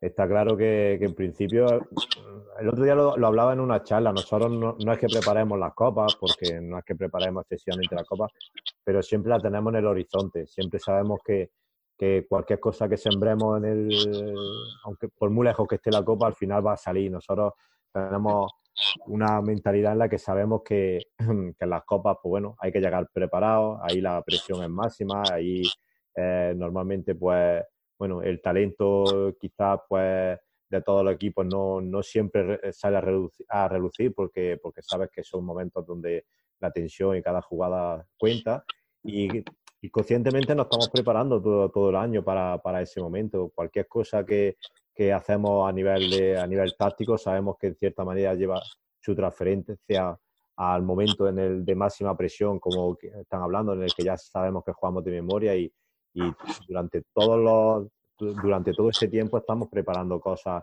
eh, sabiendo que no podemos descuidar el presente porque nosotros eh, sabemos que todos los partidos son súper importantes y, y demás, pero cada granito, cada cosa que le sumamos al día a día sabemos que, que va a tener su, su transferencia en, la, en las grandes citas y bueno, y luego bueno, si encima tiene buenos jugadores, eh, tienen ese carácter competitivo que, que, lo da el equipo, que lo da la afición y que el que viene aquí sabe que, que, que viene a intentar competir y luchar, pues bueno, te da, son un cúmulo de cosas que, que, te da esa confianza para, bueno, por lo menos estar, estar al máximo nivel. Nosotros esta temporada, pues bueno, el hecho de volver a otra Final Four, aunque no se haya disputado, yo creo que ya hemos demostrado los últimos años. Sabemos que, y además somos conscientes de que no somos mejores que ningún equipo, pero en cierta manera sabemos que, que podemos competirle a cualquiera y hay partidos importantes que, que, hay que ganarlos sí o sí. Y bueno, y si encima tienes esos argumentos eh, para esos momentos, pues bueno, es como un puzzle que se va juntando todo creo que es una mezcla de muchas cosas. Quizás por eso para mí fue muy importante la del Wizzing Center y lo digo en todas las en todas las charlas. Eh, nosotros ganamos la de 2015 sin esperárnoslo. Sabíamos que mm, no sabíamos dónde íbamos y lo conseguimos. Mm, Nos surgió la oportunidad y estamos preparados. Pero el hecho de, llegar a dos finales de Copa del Rey con- contra el Barcelona en los últimos años, llegar a otra Final Four eh, y ganar otra Copa de España significa y llegar a dos a dos semifinales de Copa de a dos semifinales de playoffs por el League- de playoffs por el por el título significa que bueno que, que hay trabajo detrás y que las cosas se están haciendo bien aunque otras temporadas quizás no salgan eh, tan bien los resultados no sé ¿Cómo si he veis el respondido A ver. Sí, de hecho, mira, has contestado por los cuatro porque se han quedado todos calladitos, ¿eh? Tiene muy... Sí, está muy serio está muy serio ¿eh? Yo iba a decir lo mismo, que, que al final, bueno, también escuché alguna charla de Dani que siempre lo dice, que, que cuando llegan las copas da igual el rival, que te enfrente porque nuestro trabajo, nuestro sistema ya, ya está preparado, solo son los cuatro detalles de cada equipo y, y al final lo que, lo que sembramos en la pretemporada y lo que hemos hablado en los primeros meses que, que nos cuesta coger eh, todos los automatismos luego se ven reflejados en eso, por el mes de la Copa, la segunda vuelta, el playoff. Creo que es nuestro mejor pico de forma. Oye, Michel, y nosotros, ah, te lo pregunto a ti expresamente, nosotros en muchas tertulias, cuando, pues en una previa de una Copa de España, en la previa de una Final Four, siempre sale el tema de Jaén. Ah, es que Jaén en las copas le tenemos en cuenta tal, y somos como muy pesados. O sea, hablamos mucho de Jaén, de, de otra vez vamos a contar con él, no sé, te ponen también a ti en el vestuario muy pesados, en plan batallitas de, ay, pues es que nosotros en el Wizzing, uy, pues nosotros en, en el Quijote Arena, o, no. No, no se, no se suele hablar de eso, pero bueno, yo he sido de Jaén, aunque lo haya vivido desde otro equipo, lo he seguido siempre. Raúl pone malas caras, pero siempre lo he seguido muy de cerca y, y sí que es verdad que mencionas la Copa de España y se te viene a la cabeza Jaén por muchas cosas. Eh, en el Quijote la primera, la primera copa, como han dicho, fue una sorpresa, el equipo debutante que la gana. Eh, la afición, cuando llega a la copa, se habla de la afición de Jaén porque se desplaza de forma masiva y yo creo que es un conjunto de todo. Por eso cuando hablas de la Copa de España, hablas también de, de Jaén y de su afición. Además, por además una cosilla, además una cosilla, como lo has preguntado, te da mucha, eh, eh, me da la sensación que en el vestuario las copas son de todos. ¿eh? No, es que me ha hecho gracia el comentario que le ha hecho, como si le dieran mucha caña con las copas y demás. No, Y pero ¿sabes por qué? Sobre todo, Dani, porque nosotros, eh, nosotros, o sea, hablo de cuando hacemos una tertulia, un debate, etcétera, lo sacamos mucho el tema, es muy recurrente hablar de Mm. Jaén. Entonces digo, no sé si es una cosa nuestra desde fuera el dar el coñazo, ¿vale? Entre comillas, Ah, con, vale, vale. Con Jaén, digo, a lo mejor eh, ya me decís, no, pues es que noso- le estáis dando vosotros mucha bola al tema y nosotros no lo hablamos tanto desde dentro. O sea, no era nada, eh, no sé si me explico. Lo que... No, no, no, no, sí, no, pero no, me refiero, no, al, al revés, si yo lo decía como que el- la sensación que hay en el vestuario es que como la- las copas del Jaén son de todos los que la, todos los que han estado antes y todos los que han estado después, no sé si me entiendes. Ah, Para bueno, mí pues la sensación que... No, eh, por eso te decía yo la... me- me- Bueno, que se me- siguen ganando yo no tengo problema, ¿eh? No, no, pero me refiero, no, me refiero a que, por ejemplo, Michel no ha estado, no ha tenido la suerte de estar en esas dos copas de España y, por ejemplo, Pues eso que gane la suya, ¿no? y, Ale en la- eh, y, y Alan en la primera tampoco estaban, pero cuando se habla de una Copa de España o de los títulos de Jaén Sala, yo creo que una, yo creo que en cierta manera nosotros eh, son títulos de todos los jugadores que han pasado por el Jaén Fútbol Sala, lo sienten como suyo y todos los que vienen, mm, el que ficha por el Jaén ya ha sido campeón de Copa, no sé si me entendéis. A eso me refiero, que es un sentimiento que, que son del club y todos los que pasen por el club o han pasado por el club, esas dos Copas de España son, son suyas. Es un sentimiento, no es tú la ganaste, tú no la ganaste, no sé, es algo como que es algo, es algo del equipo. Entonces, Es que somos muy pesados. Sí, eh, en Futsal Corner serán igual porque David está también con la zambomba todo el día. Con las Copas de España seguro, vaya. Es que No, no, pero es verdad pesados. que nosotros sí es verdad que, que eso sí lo miramos. El otro día hablaba yo en otra charla con otro entrenador de primera y decía que ellos hasta que no llegan la copa, pues casi no hablan de la copa, nosotros sí la tenemos. No, no te voy a engañar, nosotros, siempre. nosotros siempre la tenemos en el horizonte. Cualquier cosa que, haga- que hacemos una semana, otra semana, cualquier cosilla, yo- cada vez que puedo darle una un feedback, como yo digo, de, de la copa, eh, nosotros siempre la tenemos en el, en el horizonte. Además, tenéis una cosa muy buena vosotros, es que, que, que- que le habéis quitado una Copa a Inter en, en Madrid y no me he cabreado. O sea, que Bueno, para un tío de. Inter. Nah, Rubén se cargó la mesa, pero fue un- no, no tiene nada que ver. No, yo, yo no me, digo que yo me cabré ganamos. ya desde semifinales. En mi. Pues mira, yo no, se la ganaba al Inter. Yo el otro día, o sea, es que esta cuarentena, como ha habido muchas entrevistas, pues, pues vuelven a salir cosas. yo se la he dicho, yo nosotros la hemos ganado, la Copa de España se la hemos ganado a todos, a Inter no, a, a todos, a los ocho que estaban allí, a Inter le tocó, bueno, nos tocó vivir la final con ellos, igual que no se la ganamos al Barça. En el 2015 se la ganamos a todos. Además, yo le doy mucho más mérito a- al poder llegar a un equipo como nosotros a la fase final con nuestras limitaciones. Nosotros sabemos que, que, bueno, mm, ya estoy viendo plantillas para la temporada que viene y, como se suele decir, ya está, ya empieza a hacer números y dice, uff, ¿quién se va a quedar fuera la temporada que viene? Pues nosotros tenemos una presión añadida que, hay equipos que no parten con ella. Y un equipo con nuestras limitaciones, sabiendo la dificultad que tiene, sabiendo que no somos los mejores, porque a largo plazo no somos los mejores, eh, bueno, llegar a una Copa de, España simplemente yo le doy muchísimo, muchísimo mérito. Y bueno, y las dos Copas del Rey que, que no hemos ganado también. Así que bueno, ya no es solo llegar y ganarle al Inter, porque yo no, no creo que haya- ya la hayamos ganado al Inter, se la hemos ganado a todos, sino el llegar ya para nosotros, eh, yo creo que tiene un meritazo increíble. Oye, Alan, Carlos, que vosotros ya, es que ahora que hablaba Dani del proyecto el año que viene, etcétera, lleváis, es, esta era la tercera temporada. Sí, ¿verdad? Vale. Sí, la tercera.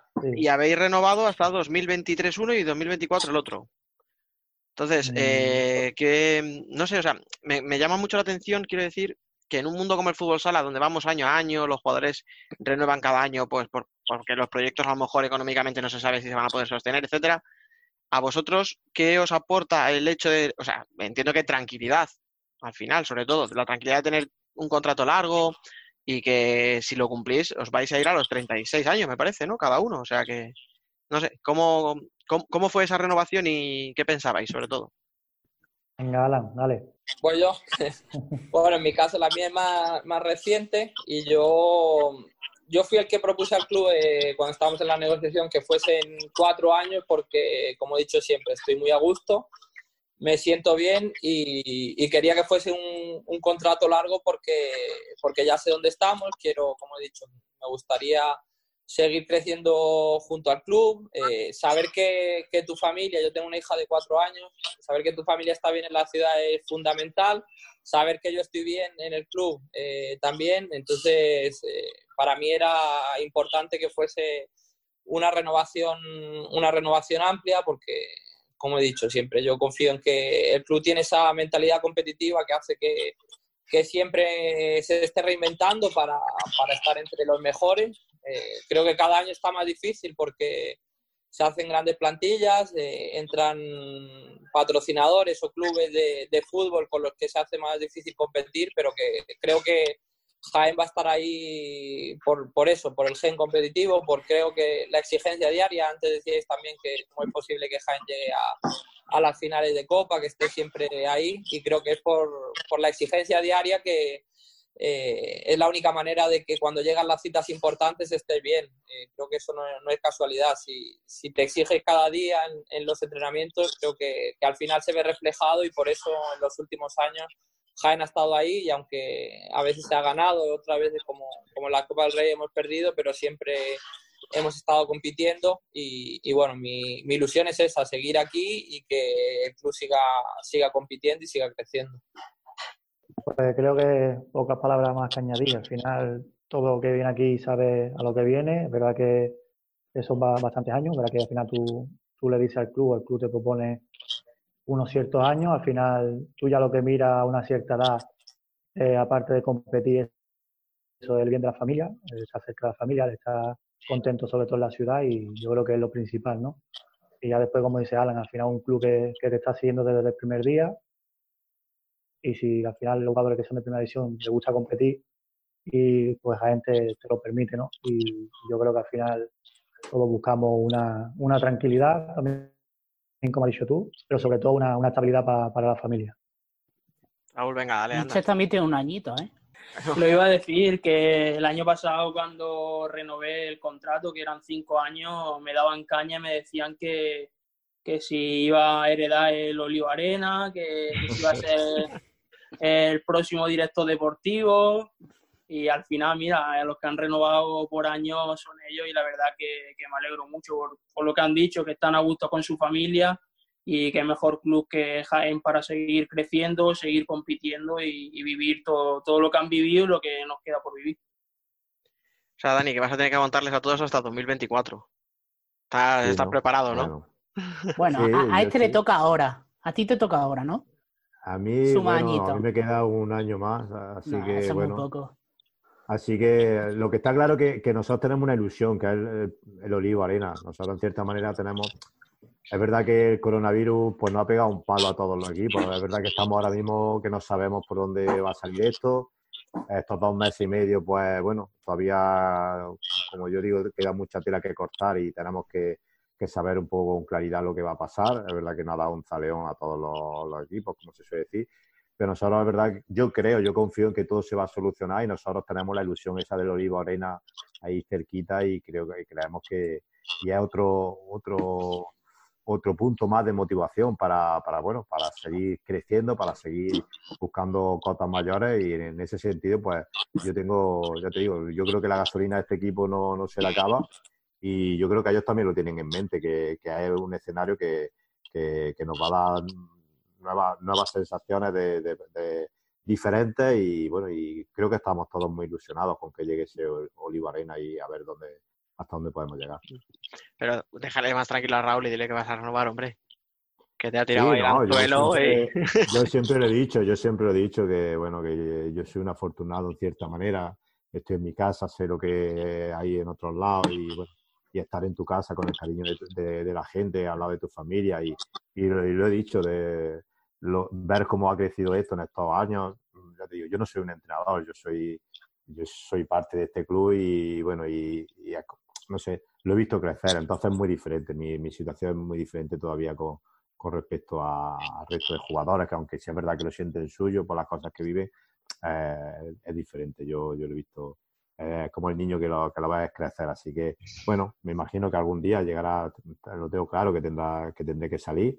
Incluso la temporada que salga mala, seguro que habrá gente en la grada pitando, así que por eso no, no nos vamos a sorprender, aunque me enfade, no nos vamos a sorprender, así que bueno, en el futuro todo puede pasar. Déjate de rollo, Dani, hasta que la niña se vaya a la universidad. Sí, ¿no? Bueno. Bueno, venga, vamos a, vamos a darle razones a la directiva. Ahora que no nos oye Dani, ¿qué os aporta a vosotros desde el banquillo que no os haya aportado otro entrenador de los que habéis tenido en vuestra carrera? Ese silencio. Pues sabes que hay desca- eh, ellos saben que hay descartas, a ver lo que hace.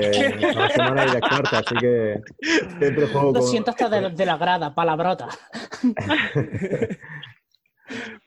Sí, sí, no le ves, pero Dani ya ha sacado la libreta y está se escucha, ¿eh? se escucha. Claro, claro, eh, ellos saben. No, mira, yo si quiero empiezo yo, a ver.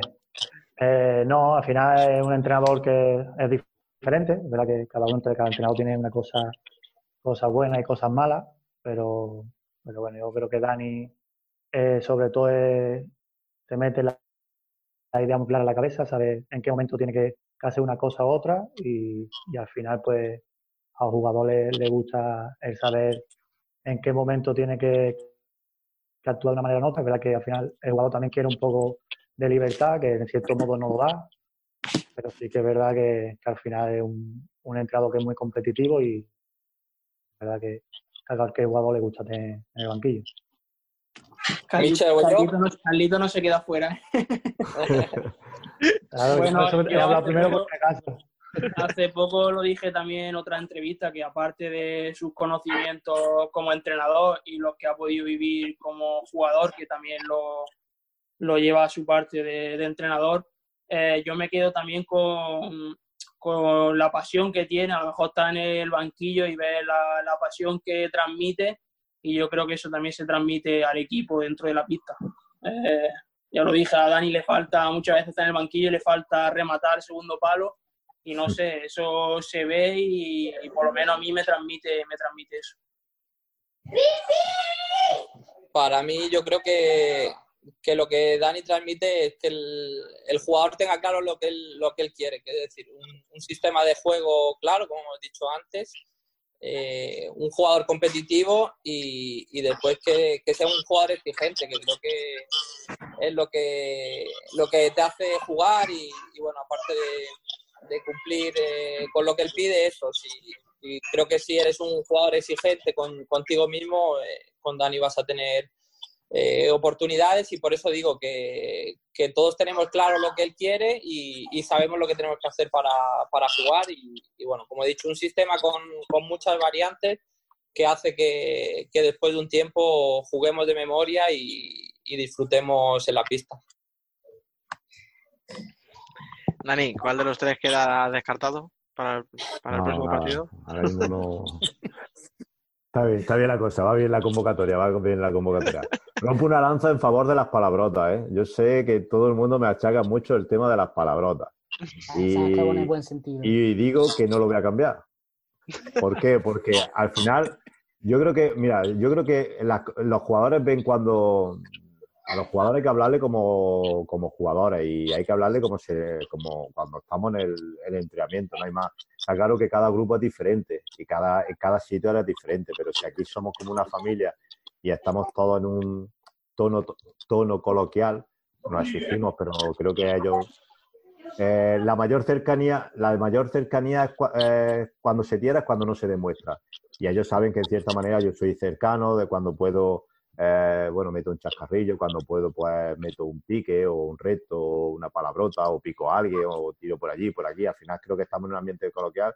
Lo que no me va a pre- pretender luego que cuando llegue un tiempo muerto me ponga en plan, en plan fino para la tele y en plan de demostrar lo que sé, ¿no?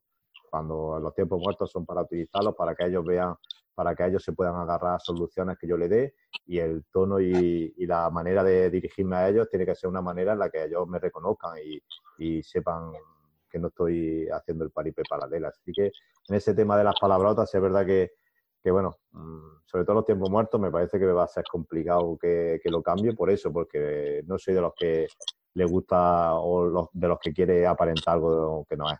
Y además, Nada, y que lo si bien que sienta. no entra esa oreja, ya sabéis por qué. Pero escucha, Raúl, fuera y- lo bien que sienta un me cago en la. ¿Sabes? O sea, hostia, es que eso, eso no tiene, no tiene comparación. ¿Qué vas a decirle a un jugador que no te ha hecho caso? Me cachis. Yo me estoy acordando de una hora que ha dicho de, de las palabrotas y demás, una que no sé si la habrá contado Dani en alguna entrevista o algún jugador, pero que no se me olvida, contra Arpil el, en el año de, en el primer año mío, el, el que ganamos la Copa de España, que recuerdo que íbamos perdiendo 0-2 al descanso y, y reventó la pizarra, la ficha, reventó todo. Y, y bueno, eh, creo que no dijo mucho más y en, y en unos minutos, en el segundo tiempo, lo dimos vuelta que con una velocidad asombrosa. Pero recuerdo que, que reventó, que reventó todo y, bueno, no hizo falta decir mucho más y, y reaccionamos ese partido que nos estaban dando un buen baño en el primer tiempo y, y se pusieron 0-2. Bueno, esa va a quedar para el recuerdo. Además, siempre gusta recordarla para no tener que hacerla de nuevo. Así que siempre, Mitchell, que no estaba en esa, pues ha, ha escuchado alguna cosa, pero no Yo- sabe lo que no sabe lo que va, pero es verdad que ese día, bueno, se juntaron muchos factores y bueno, y fue un momento de, de esos que me gusta, bueno, de esos que es- se, te, se te cruza un, cha- un cable y, y hay veces que tienes que dar un golpe encima de la mesa no por mí, sino por ellos, porque al final creo que era un partido que, que, bueno, que, no estaba siendo reflejo del trabajo que realizábamos todos los días y, al final cuando se hacen las cosas, yo, yo ellos lo tienen claro, antes que por mí yo pienso en ellos y, no era justo que, nos fuéramos con esa sensación del partido y bueno, y, y creo que fue un- una buena manera de, de cambiar el rumbo. Ahora, ahora Dani avisa, antes de dar la bronca, nos dice que a ver si puede ser que en este partido no, se- no, no le salga la vena. Tú lo haces por ellos, ¿no, Dani? No, bueno, lo hago por... e- No, pero es verdad que yo siempre, cuando yo hablo y le echo una regañina, no lo, no lo he hecho en plan... No me gusta ser un poco el que dirige y el que haga las cosas porque yo lo digo. Es que al final creo que ellos trabajan muchísimo durante todos los días, hay mucho que hay mucho trabajo detrás y bueno, fastidia un poco que luego eso no se vea reflejado en la pista por cuatro cosas, por no estar atento, por no estar concentrado, porque al final, bueno, no es lo que, lo que somos durante el día a día y no me gusta que llegue un partido y, y no demostremos lo que somos. Así que bueno, es verdad que yo soy de la de- ya además me han dicho ya alguna vez que cuando me pongo nervioso, creo que el último día me, me dijeron que cuando me pongo nervioso empiezo a taconear en el, en el vestuario, ya en el banquillo ya saben que, que la cosa empieza a ponerse tensa, sobre todo los del banquillo que me ven desde, desde atrás, que, que empieza a taconear y bueno, y es verdad que todos tenemos nuestro carácter y bueno, seguramente quizás dentro de unos de cinco años pues lo, lo miraré como una anécdota, pero ahora mismo vivo los partidos al máximo. Yo creo que también es una de, las de las cualidades que tiene que tener un entrenador. Y ahora, cuando estaba contando Alan la anécdota, estaba Carlos ahí asintiendo y diciendo, sí, sí, sí, sí, no se te olvida, ¿no? No, porque al final es verdad que, que se- estaba muy enfadado porque al final era una primera parte que no salían las cosas o no estábamos jugando bien. Pero no sé, a, a mí, bueno, a mí como a todos mis compañeros creo que nos sorprendió un poco, ¿no? Porque sabíamos que iba a entrar enfadado, porque al final era una, una situación para estar enfadado. Pero no sabíamos que iba a dar el golpe tan fuerte, como para partir la ficha de la pizarra, ¿sabes? Entonces, pues por eso he dicho que sí, porque también la recuerdo. Pero es la, es la más gorda que recuerdas eh, de, de un entrenador o te has llevado alguna peor. Yo me he llevado peores, peores. Es verdad que esa sí me sorprendió, pero bueno. Y Manol también tiene su carácter y, y cuando lo echa también se nota. Y el resto, Alan, eh, Michel, la, la más gorda que recordáis, así hablando de, de broncas de entrenadores. ¿Esa o alguna otra? No recuerdo ahora así ninguna, pero recordar un entrenador que le pegó una, pa- una patada a una papelera o algo así, pero no me acuerdo. Eso, eso es pecata minuta, eso es cada dos, cada dos semanas aquí. Pero no, No no hay me acuerdo, papelera. no me acuerdo bien. Os, habéis, os habéis hecho ya con acopio de papeleras, no por si acaso, ¿no? Para ir reponiendo. Yo, bueno, yo hasta de jugador, eh, bueno, al final te desahogas con lo que pillas y bueno, eh, no quiere decir que esté bien hecho, pero bueno, no sé, es una manera de desfogarte. Y seguramente a lo mejor ese día no se merecían esa bronca. Fíjate tú lo que te digo, porque eh, recuerdo el día perfectamente y recuerdo que estábamos jugando de puta madre, recuerdo que, que, que era un partido que en cierta manera no nos merecíamos ir perdiendo a- al descanso pero me daba mucho, me fastidió mucho por todo lo que bueno por todo lo que llevaba conllevaba ese partido pues ir perdiendo al descanso y bueno y, y que ellos pensaran que no pasaba nada.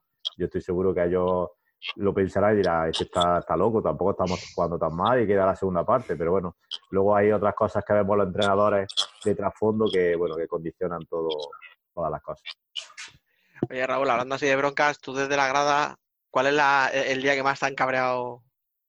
Vamos a decir, venga, de las últimas dos temporadas, va.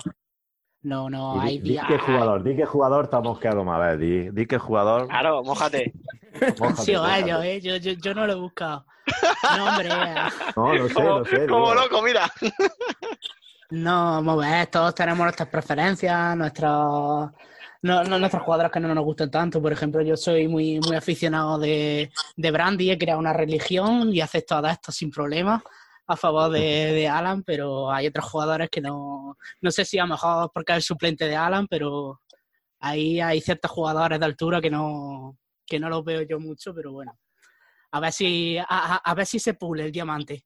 A ver, no, es, que me- lo he querido sacar al ruedo, lo he querido sacar al ruedo a Raúl. Pero ¿sabes lo que nos pasa a todos con ese jugador? Y yo creo que ese jugador, yo creo que hasta sus propios compañeros son los que más, más insisten en él. Y, y yo creo que a todos un poco nos fastidia ver, el potencial que tiene. Y bueno, y en cierta manera que, que al, al final por una cosa o por otra, siempre se queda ahí, siempre se queda ahí. Y yo confío mucho en que al final tiene que explotar y tiene que darnos mucho, mucha alegría. Y yo creo que en cierta manera todos, y bueno, y ahí están los jugadores, quizás los más veteranos del equipo, Carlos, Ala, y son de los que más insisten con él porque, porque le vemos tantas cualidades y vemos que puede ser un jugador tan determinante que cuando no nos, cuando no nos cubre las expectativas, siempre nos quedamos un poquillo de joder, hostia, si quisiera, si pudiera, si. Y bueno, yo creo que, creo que en cierta manera, eh, bueno, eh, al final no lo va a dar, no lo va a dar. Vale, Dani, que me ha utilizado para, dar ánimo, vale, vale. no, no lo, no lo va a dar. Y, y- y bueno, yo estoy seguro que, que a Raúl le va a dedicar también alguna. yo, yo, yo estoy dispuesto a cambiar, ¿eh? Aquí al fin y al cabo, pues, No, no, pero si es que, no, no, no, pero si es que al final yo creo que es lo que nos transmite a todos en cierta manera y yo creo que si le pregunta a alguno de sus compañeros, yo creo que todos tenemos esa sensación. Yo se lo he hablado a él también y yo creo que él es consciente de que, de que creo que tiene tanto que cuando no lo da, todos nos quedamos un poco fríos y la afición es normal. Al final, la afición ve lo que transmitimos y eso es otra de las cosas que nosotros durante todo el año hablamos. Eh, la afición no sabe si jugamos con de tres, tres con pivos, tres con falsos pivos, de cuatro o a lo que es- al final eh, en un libro por ahí lo he leído y, es verdad, la, la, la gente siente lo que le transmite. y si le transmite le llega y si no le transmite no le llega. Yo no entiendo de, yo lo tengo, yo lo cuento como anécdota, yo no entiendo de baloncesto, pero yo veo jugar a la selección española, ganarle a, a Francia remontándole un partido y no tengo ni puta idea de, a mí me llega, me llega. Y yo creo que, que, bueno, nos pasa con los jugadores también, cuando vemos un jugador que nos transmite, pues nos llega.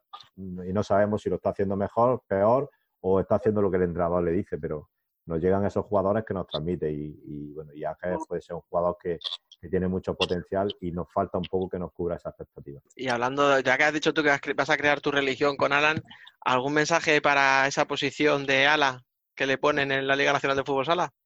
Buah, a mí es que es algo que me saca mucho de quicio, yo lo siento mucho. Además, Se va a acabar, se lo he eh, puesto se va a ya acabar. tres o cuatro veces a la Liga Nacional, pero es que al fin y al cabo la Liga Nacional de Fútbol Sala en su momento era representación de este deporte, yo que sé, cada jugador tiene su puesto y se ve en la pista qué puesto ocupa cada jugador, entonces yo que sé, situaciones como la de Alan, que, que lo pongan de ala, simplemente porque a lo mejor no meta goles con todo lo que da el equipo y tanto que hace como pivo, es algo que me exaspera mucho. Lo mismo sucede con, con Carlitos, porque mete muchísimos goles y ya tiene que ser pivo, que es cierto que Dani muchas veces pues en la pista lo, lo posiciona como pivo, porque tendrá mejor tiro exterior o, aprovecha, o, o estará en, los años que está teniendo, que aprovecha sus oportunidades, pero no sé, yo lo veo tan claro que, que Carlitos, Ala y Alan es, no sé. Pero Raúl, entonces Alan tiene que devolver un, to- un trofeo que le dieron hace mucho tiempo. ¿eh?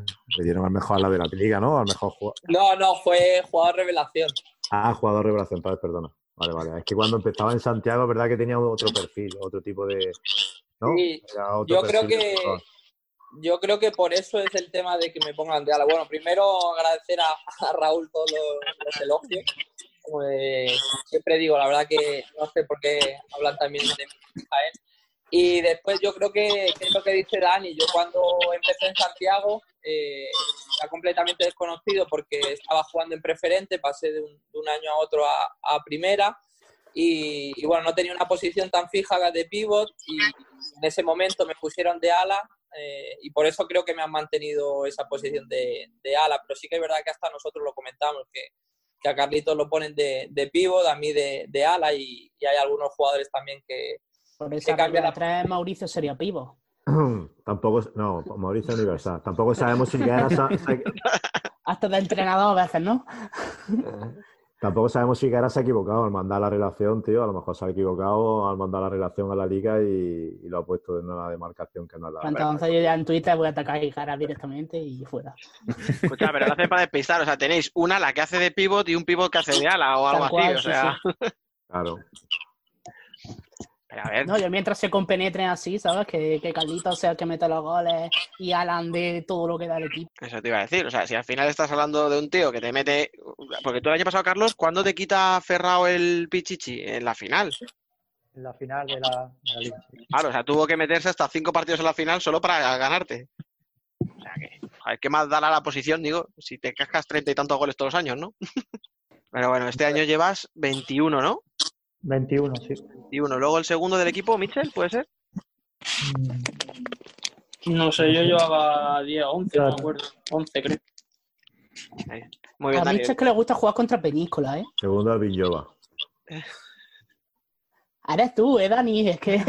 Pensaba- Raúl, yo pensaba cuando te han preguntado lo del jugador que me iba a decir a mí y después de todo lo que me has quitado. Yo a ti te lo dejé muy claro en esa tertulia, te lo dije, mientras venga aquí y venga Es que lo que tienes Michel- que venir, Michel no ha ninguno explicado va a por tener problemas. Michel no ha explicado por qué la se- primera semana estaba un poco así en el Ah. Y era porque estaba asustadillo, porque, claro, había visto la, la caldera. Querían un poco... Claro, que aquí hay mucha gente que no sabe de qué hablamos. Mitchell, acláralo tú, porque como lo aclare alguno de estos va a ser peor. No sé, que siempre, pues, ya sabéis cómo soy como jugador, que lo doy todo por, por mi equipo, por mis compañeros y por el escudo que llevo. Y en otros momentos me ha tocado defender otra camiseta. Y bueno, he sido joven, me han picado de la grada, algunas veces después he podido contestar o, o dedicar algún gol. Y creo que siempre ha habido ahí como un pique entre la afición de Jaén y yo, pero bueno, creo que, que cuando han visto que ahora defiendo estos colores y los defiendo de la forma en, en los que lo siento, porque verdaderamente lo siento así, creo que se han dado cuenta del tipo de jugador de que soy así, juegue con la camiseta que juegue.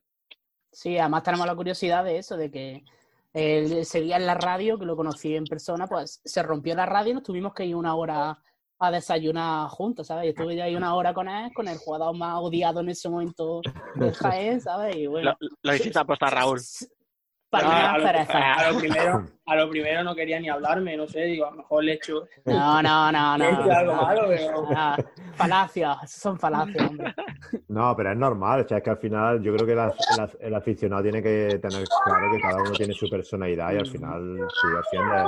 Yo era muy parecido a Mitchell, yo cuando jugaba era muy parecido, no por, nada, sino porque al final defiendes tus colores, tu, el escudo que en ese momento te da de comer y es normal y vives el juego y, y aparte que somos competitivos como jugadores, pues luego tienes que defender tu, tu equipo y, a- y a- y encima, pues bueno, si encima es un jugador que, que es de Jaén y que se ha tenido que enfrentar Jaén, pues son partidos que se viven de manera especial y, y es lo, lo más normal de- del mundo, que, que a veces la personalidad de cada uno es diferente y esa, esos partidos donde hay más rivalidad, pues, pues lo encara de, de diferente manera, pero luego...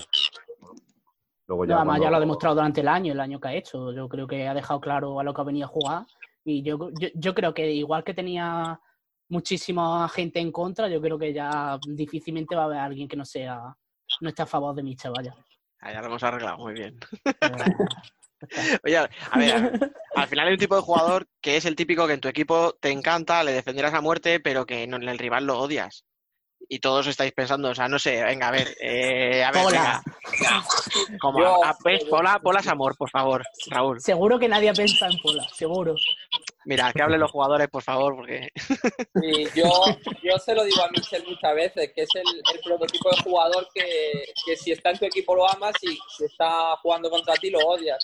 Y de hecho le he dicho que si, si, si juego contra él lo voy a querer, lo voy a querer matar porque creo que es así, es un jugador competitivo, eh, creo que ya lo ha dicho Raúl, cuando está en tu equipo eh, lo da todo por, por, por tu equipo, lo da todo por tus compañeros y, y, por ejemplo, a mí, siempre lo, lo hablamos, a mí una de las cosas que más me gusta es ir a, presionar una bola con Mitchell porque, porque sabes que va a ir a muerte. Y, y bueno, pero también sabes que, que no es muy querido por, por los otros equipos, pero son cosas que, que pasan en, en el deporte. Y, y bueno, lo importante es que no, no tiene maldad, que simplemente se exige al máximo, va siempre al máximo y esto a veces provoca que, bueno, algunos malentendidos o que no pueda caer bien en, en, en el rival, pero es un jugador que, el prototipo de jugador con el que te encanta jugar y, y tenerlo en tu equipo. muchas, muchas gracias, Alan. Menos, menos, eh, menos los juegos, ¿no? Que no gana ni uno. No, Los y ah, esa es esta otra semana. cosa. En los, en los juegos este año no está muy bien y, y es bastante tramposo. Y, y la verdad que, que, bueno, eso también hay que decirlo. Que, ¿Quién se pica más? Siempre hay uno que se pica más. Carlitos, Yo, yo, Carlitos yo. se pica mucho. Carlitos, Carlitos, los juegos los más son-. Me gusta perder. Carlito, después de, después de terminar los juegos, tienes que estar 10 minutos sin hablarle, sin hablarle, Si, pier- si pierdo, como pierda. sí. A mí, no me gusta, a mí no me gusta perder ni al parchi. A los juegos nos referimos que antes de los entrenamientos normalmente hacemos un juego, que hay dos, dos equipos para toda la semana y el equipo que pierde pues pone nada, un, un eurito más para el pincho, simplemente, no es nada más. Y entonces son unos juegos que están establecidos durante toda la semana, dos o tres días, y bueno, y se hacen dos equipos para toda la semana. Entonces hacemos una estadística y hay veces que parece que nos jugamos más en esos juegos que el fin de semana y hay equipos, hay jugadores que, que, bueno, lo viven como si fuera más que el partido. Luego Mitchell, por ejemplo, que le mira la estadística y es de los que más pierde, no sabemos por qué, de ese gen competitivo, pues parece que, que lo superan en, en- en los juegos. se lo guarda para No, fin de semana. Yo creo, yo creo que el año pasado, después de llevarme el balón de oro de, de los juegos, he bajado un poco mi rendimiento. Pero bueno, que, que yo creo que tampoco soy de los peores, estoy ahí en mitad de la, en mitad de la tabla. Así Sí, que puede ser, que puede ser. Pero se Empecé, ven cosas muy, empecé muy mal, graciosas. empe- la en pretemporada creo que me tiré 6, 7 semanas sin ganar ni, ni una semana. Y al final cuando gané hasta me Pero eso era manteaba culpa de los compañeros, ¿eh? Ya iba sufriendo y todo ya. Hay cosas que son graciosas, ves los juegos y muchas cosas, porque yo en los juegos no, no me meto, doy libertad absoluta y no me meto ahí. Y ves cosas graciosas como Piquera de casi delantero centro, acompañado por Mau, de esos que, que que Mau tiene ahí un precipicio en el centro del campo y baja lo mínimo. Eh, bueno, son graciosas. Ángel que nunca pierde los juegos, Ángel nunca pierde los juegos. o- eh, y si es por, por igualdad, pues ya, se, busca- ya intentará buscar la trampa para, para ver dónde, cómo hacerlo para, para sacar el punto. Y bueno, son, es gracioso, es gracioso. Eh, tiene muchas in- intrahistorias los, los juegos. Todos somos porteros. Todos somos porteros. ¿Y quién es el colista de esos juegos? A ver. ¿Quién baja a segunda, va, el año que viene? No, hay de todo. Alan es uno de los que. Alan está callado ahí. eh, callado ahí Saquen la libreta que yo estoy ahí. No quiero hablar, Alan. Alan está callado y es de los, de los que suele palmar mucho, pero bueno, también lo, lo achacamos mucho a las parejas. Hay, hay parejas que cuando sabes que van en el mismo equipo ya son. Esa semana ese, ese equipo no gana juego. Y Ya son dos hay menos. alguna- hay alguna parejita buena, hay alguna parejita buena. Pero dila. Nada, no. No, hombre. Vamos a dejarlo. ¿Pero quién, quién elige las Eh, parejas? ahora no se moja, eh. Fíjate, ahora no se moja. No, los juegos los elegimos, pues bueno, conforme nos dan. Un día digo, venga, los pares contra los impares, otros días están calentando y conforme están calentando, la mitad para un lado, la mitad para otro. Otro día, pues si he, he visto que la semana anterior había bastante pique y ha estado todo muy igualado, pues repetimos los juegos. Otras veces le doy a los petos, a los porteros para que ellos elijan su, su equipo. Bueno, eh, da igual, el, criterio para elegir la- es lo mismo. Vale, o sea, no, no hay pucherazo, no hay, no hay trampa, ¿no? Para, para que No, gane alguien. Vale, vale, vale, me quedo más tranquilo. Cuando se queja uno muchísimo, le doy los petos para que él elija su equipo. Y bueno, y ahí ya sí, sí tengo, ya tengo el hilo donde tirar toda la semana, porque ese, ese- esa semana como no gane lo, lo destrozo. Le doy para que elija a los mejores para él. Y bueno, y, y ya esa semana pues sí tengo ya hilo para, para meterme con el jugador de, de- de turno. Oye, Carlos, hablando de juegos y tal, ya que te han puesto a ti de, de picado que no te gusta perder, vamos a, a ver un poco por ahí. Eh, no sé si eres muy de play y estas cosas y tal. ¿Has, has ro- has roto algún mando, alguna cosita así? ¿O, o no llegas a tanto? No, no, ya te digo yo a ti que sí. Ah, Me compré el último FIFA, fue el 2015, con eso te lo digo todo. No, pero sí, es verdad que al final eh, es como todo, ¿no? al final soy un chaval que, que me gusta ganarlo todo, me gusta, no me gusta perder, porque incluso con mi niña que tiene 11 años, con mi niño de 4 años, si me gana ya le estoy echando la bronca, así que... Pero, pero no, sí que al final soy el pitufo gruñón, como se dice en cada equipo, y me gusta que mi equipo, por lo menos si veo alguno que no corra, que no hace nada, porque sea, pues le echo la bronca. Pero bueno, después ya se queda en el juego. Verdad que si, ese día pierdo, tiene que tardar 10, 15 minutos en hablarme, porque si no, no te voy a hablar o te contesto mal. Pero por lo demás, bien. Lo demás, muy bien. Oye, Alan, a ver, te lo digo a ti, porque mira, Mitchell ha quedado como un tío al que odiarás cuando no está en tu equipo. Carlos, como un tío que no le gusta perder. Y Dani, que pega una bronca que revienta las pizarras. O sea, no sé, di algo bueno de Jaén, di que eres un tío súper majo, porque es que nos está quedando la cosa como una mala leche todo. Los he dejado todos muy bien, sí, sí. Eso es porque te has quedado con lo malo, que he dicho más cosas buenas. Claro, pero al final, joder, lo que, lo que llama la atención Es lo es otro. Lo que vende. No, no, Pero, pero, joder. pero eso lo he sufrido yo en Málaga, de que me llegaba un montón de gente y me decía, pero ¿y este tío que tiene velcro en las zapatillas? ¿Cómo, qué, qué- qué es lo que hace este hombre? que pica todos los balones? Pero gente de, de cualquier equipo, ¿eh? Se te hacen cagan, vamos. Yo, yo creo que en la liga también tiene algo de rencor, ¿eh? Ahí Ahora- tiene a, a Alan, Alan, Alan. Ahora, ahora hablamos de rencor, ¿ves? Yo intento ir a lo positivo. que va, que va, Alan es el amigo de todos. De hecho, que de verdad, tiene ¿eh? cara buena persona, ¿eh? Mm. Sí, Yo creo que es por la a Alan- cara eso. Yo creo que a Alan le hacen, pocas, le hacen faltitas siempre, por eso no se las pitan, porque como le da, le da reparo hacerle falta en condiciones, porque se lleva bien con todo el mundo. Anda que no le reparten, Sí, madre mía.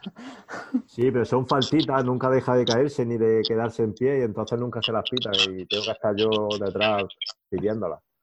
Pidiéndole que sí, se, porque que se tire, ¿no? Para, para que se la pite. A, a Michel es más fácil hacerle falta porque el que le entra va, va con ganas y a Alan siempre van un poquito ahí que se la hago pero no se la hago, se la hago pero no se la hago. Alan, tú que teniendo ascendencia argentina te estén diciendo eso, a mí no sé cómo lo ves. Sí, la verdad que alguna vez, alguna vez me lo han dicho, incluso Mauricio me lo ha comentado muchas veces, que, que tengo que aprender a caer por eso, porque, porque a veces me hacen faltas y, mi intención es jugar, pero no tengo buena experiencia. Recuerdo una vez que, que me hicieron una falta este año en, en Burela y, y me dejé caer y aparte que no pitaron la falta fue gol. Entonces yo creo que eso se lleva o no se lleva y, y sí que es verdad que, que, bueno, creo que la intención es la intención mía es seguir jugando y, y bueno, a veces da rabia porque, porque los árbitros me dicen que, que me tiro, eh, pero bueno, forma parte del juego y, y, yo creo que con 32 años no voy a aprender a, a tirarme ni a caer y, y, mi intención es esa, la de, la de jugar. Yo creo, que, yo creo que lo que le gusta es que le den. A Alan le encanta proteger el balón y que te pegues pegándole patadas en los gemelos y decir que no me la va a quitar y que no me la va a quitar. Y tú seguís intentando quitarse y eso es lo que le gusta, ¿eh? por eso no se tira. Le encanta eso, ¿qué sí, Alan? Sí, a ver, a mí. Eso de que a le gusta que le den. Yo había un, un segundo. Le gusta, le gusta. ¿En qué vestuario estoy? ¿En qué vestuario estoy? Bueno, más que lo ha aclarado, tío. Sí, gracias Michel por explicarlo porque al principio ha sonado raro. Se ha quedado, nos hemos quedado todos un poco sorprendidos. No, no, no. Pero, pero sí que es verdad que al final la posición del pivo yo creo que es la de, la de más contacto, la que tienes que, que aguantar más y, y, a mí me gusta esa, esa guerra limpia de, de, tener que aguantar el balón y, y, de luchar por el balón con, con el cierre, me gusta bastante y por eso digo que, que tampoco ni me gusta tirarme ni, ni sé hacerlo, así que Así que creo que forma parte del juego y, y ya digo que, que, los pivos y los cierres siempre, siempre tienen una lucha y hay que estar acostumbrado a, a ese contacto. Tú piénsalo, tú te tienes que tirar más para que te piten más faltas y al final tiráis más dobles y Carlos mete más goles. Si, está, si es que está todo preparado, o sea.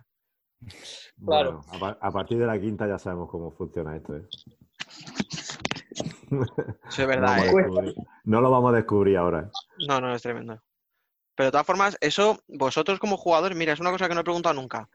Cuando vuestro equipo, o sea, cuando vosotros estáis jugando un partido y estáis con cinco faltas, eh, ¿entráis más despacio, os cortáis de meter la pierna o vais exactamente igual y es que mmm, no hay manera de que piten? Porque es lo, lo, que tú dices, Dani, o sea, es verdad que estamos hartos de ver cinco faltas en diez minutos y acaba la primera parte sin, sin la sexta.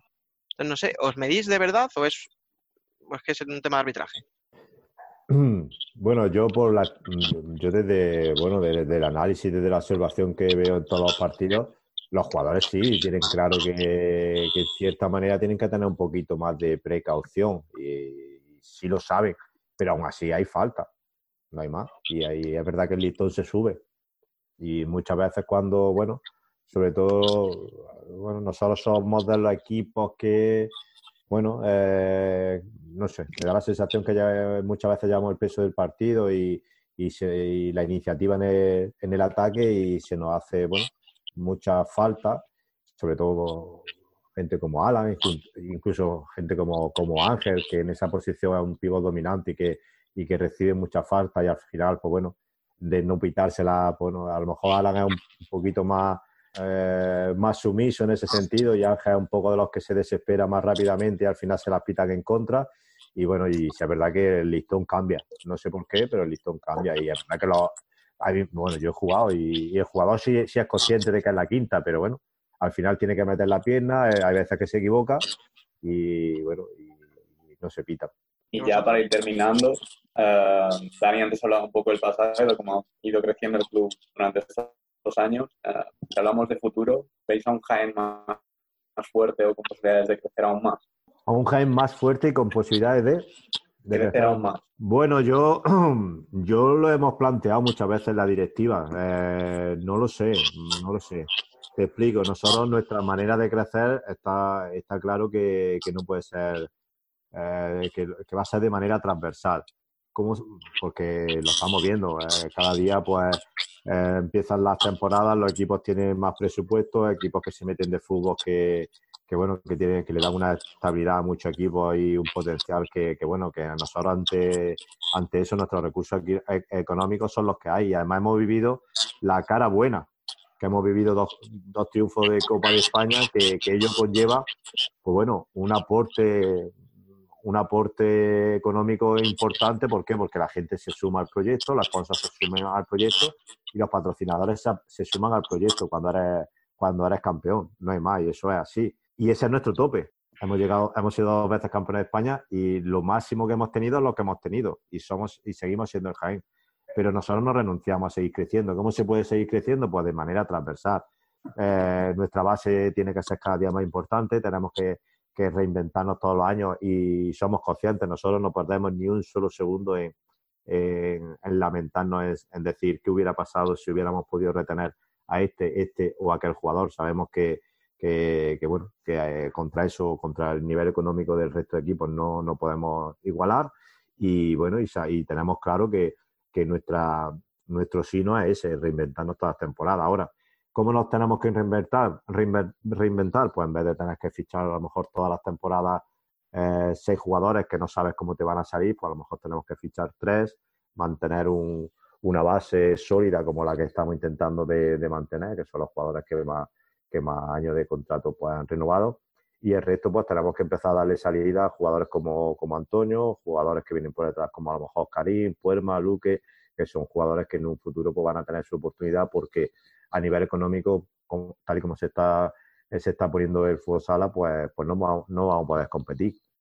Eh, luego la pista, yo sigo diciendo, la pista es 40 por 20, si sabes lo que tienes que hacer y eres competitivo y, y tienes tus requisitos mínimos, pues bueno, ya nos ha demostrado que, todo se puede conseguir. Creo que eso es lo, la, la gran hazaña del Jaén Fútbol Sala, en, cierta manera, que sin ser los mejores, pues hemos sido competitivos o somos competitivos. Unos años saldrán mejor, otros años serán, serán peor, pero, pero bueno, ahí estamos y eso es lo que tenemos que transmitir a, todo a todo el mundo que venga eh, año tras año, que, que, este es un proyecto de eso, de crecer a nivel transversal.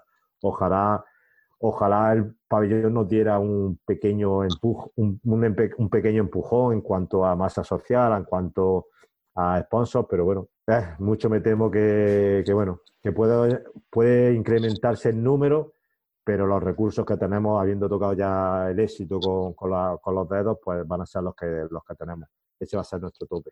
Incluso a los jugadores, sobre todo a Alan y a Carlitos, que han firmado esos contratos de larga duración, ¿cómo lo ven ellos ese crecimiento también a nivel deportivo? ¿Se puede alcanzar algo más? ¿Ellos pueden dar algo más? Yo creo que, bueno, lo he dicho antes, lo ha dicho Dani, eh, que cada año es más difícil porque porque hemos visto en, que, están apareciendo patrocinadores muy fuertes, que invierten mucho dinero, de, de un año para otro prácticamente hacen un, equipazo. Después parece ser que, que, el fútbol se está metiendo con fuerza en el fútbol sala y, y, es imposible competir contra, económicamente digo, es imposible competir contra equipos de, de fútbol que, que, bueno, que tienen unas condiciones con las que no nos podemos equiparar, pero, pero como ha dicho Dani, nosotros tenemos que, intentar crecer, eh, jugar nuestra baza, saber que somos un, equipo competitivo, intentar tener una, una, buena base, que nos conocemos todos bien, e intentar crecer y, seguir haciendo como los últimos años, que, que, yo creo que tiene mucho valor el hecho de, de haber estado en, en, dos finales de, de la Copa del Rey, en, en, haber ganado esa Copa de España, intentar estar ahí, pero, pero sí que es cierto que, que es complicado cada día más acercarse a, a los grandes, porque cuando cuando nos acercamos deportivamente a los grandes, parece ser que, aparecen otros, otros clubes donde se invierte mucho dinero y, es difícil competir, pero al mismo tiempo es lo bonito de este deporte, el hecho de, superarte, saber que, a priori no, eres de los favoritos y cuando acaba la temporada ver que, has estado ahí, que te metes en playoff, en Copa, que, te metes en una final de, la Copa del Rey. Y, y, por eso yo creo que lo importante no es solo ganar los títulos, sino en el deporte superarte a, ti mismo y creo que el Jaén en los últimos años lo está haciendo.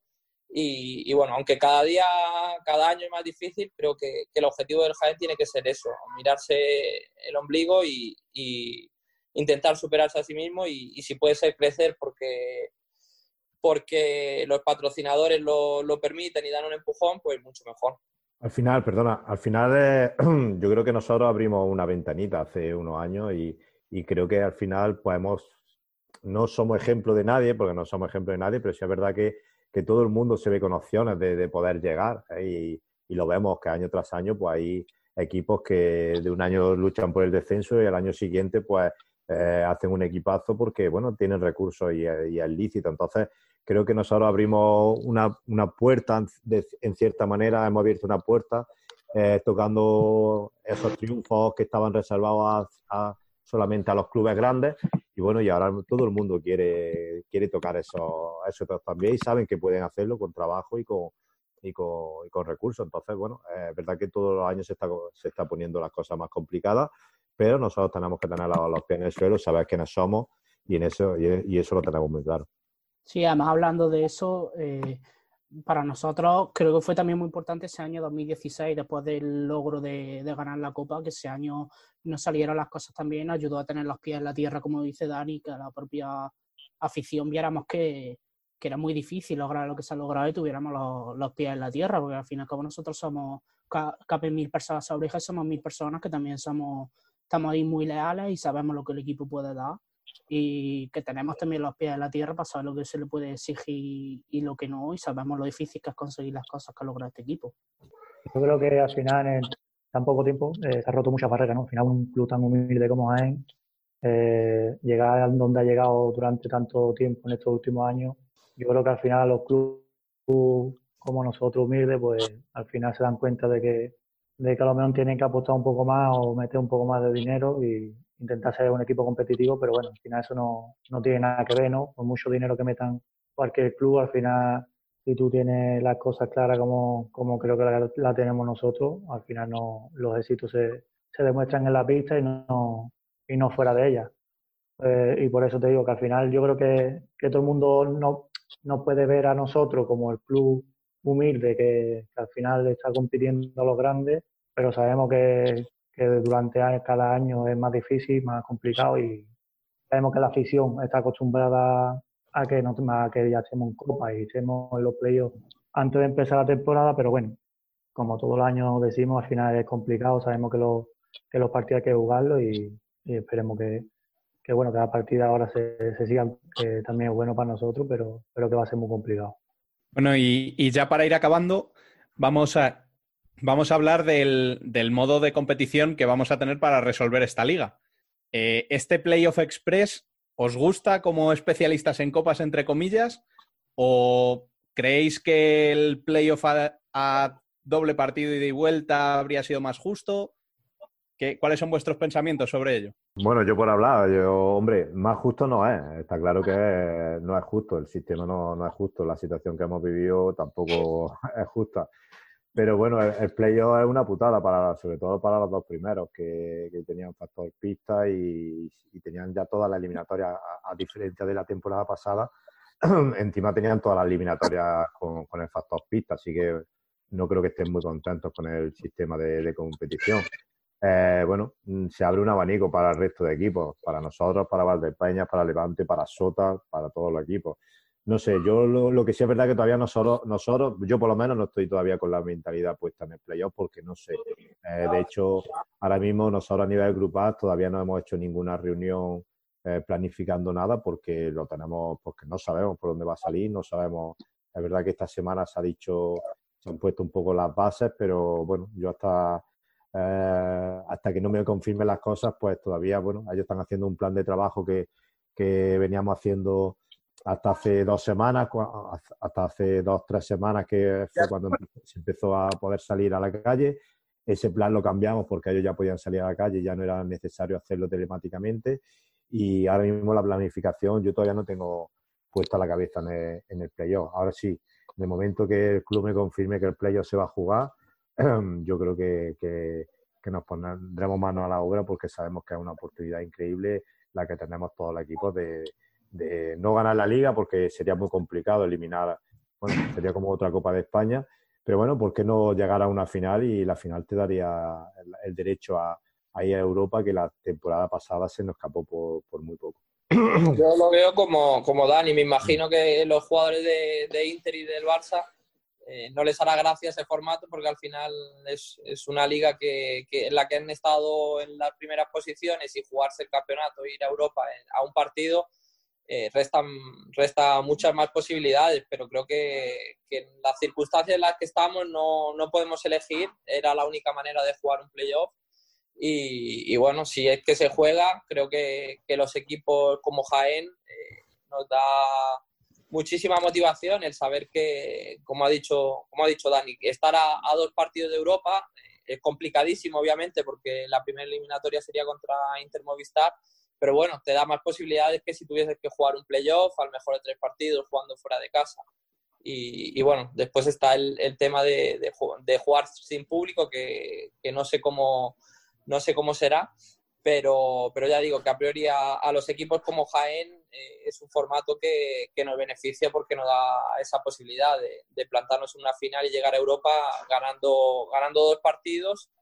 Y, y, por eso no sabemos si, si, se va a jugar finalmente o no, pero nosotros nos preparamos bien físicamente porque, porque si nos toca llegar a esa cita, creo que el, el factor físico va a ser importantísimo y ahí podríamos hacer la diferencia. Pues nada, como han comentado Dani y Alan, eh, estamos a la espera mientras entrenando, haciendo el plan que, de trabajo que nos manda el club por lo que pueda venir. Yo creo que va a estar, va a estar muy complicado, pero como han dicho, que si al final se, se puede jugar, estamos a dos partidos de, de, meternos en otra final y está claro que va a ser muy complicado, pero, pero para, para equipos como nosotros se, se facilitan un poco más las cosas. No es lo mismo jugar a un partido que, que a tres partidos contra equipos como, como Inter, Barça o, o los que tenemos por encima.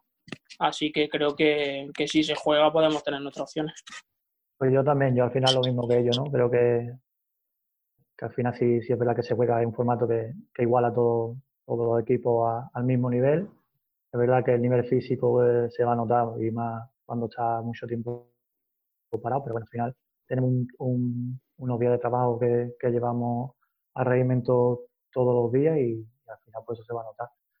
Sí que es verdad que para Inter y Barça, como pienso que, no estarán contentos por todo el año estando ahí primero y segundo para el factor cancha, pero bueno, si al final el formato que, se elige es este y el que no viene de sorpresa para todos, pues nos tendremos que, poner mano a la obra y, nada, y intentar eh, pensar como si fuera una Copa de España, ya que hemos hablado de ese, formato y, nada, eh, ponerlo aquí intentar estar esos dos partidos para, llegar a esa final. ¿Y tú, Raúl, como aficionado, cómo lo ves? Yo me voy a mojar un poquito casa. más, porque aunque sí que es verdad que puede beneficiarnos más equipos como nosotros, me parece totalmente injusto. Vamos, que siendo la liga, es que la, esta especie de copa para solucionar la liga no me parece para nada justo. Esta copa post pretemporada, no sé, no la liga es distinta de la copa y no sé si otros métodos como el que has planteado de de un playoff doble partido o demás, pero intentando ser imparcial me parece completamente injusto, lo mismo que por ejemplo que se está planteando de la Final Four de Copa del Rey que se juegue en octubre o noviembre con la plantilla del año que viene. Me parece eso adulterar la competición, entonces yo de mi punto de vista lo más justo además para ellos, para su salud, es que no se volviera a jugar y ya, que las altas esferas decidieran si las campeón o no, pero no me parece la mejor solución, sinceramente. Vale, como aficionado neutral, vale, pero como aficionado a Jaén, tío. Venga, mojate. ¿Tú crees que os beneficia el, el, el playoff tal cual? Yo creo que, que, puede ser la perfecta oportunidad para oír yo.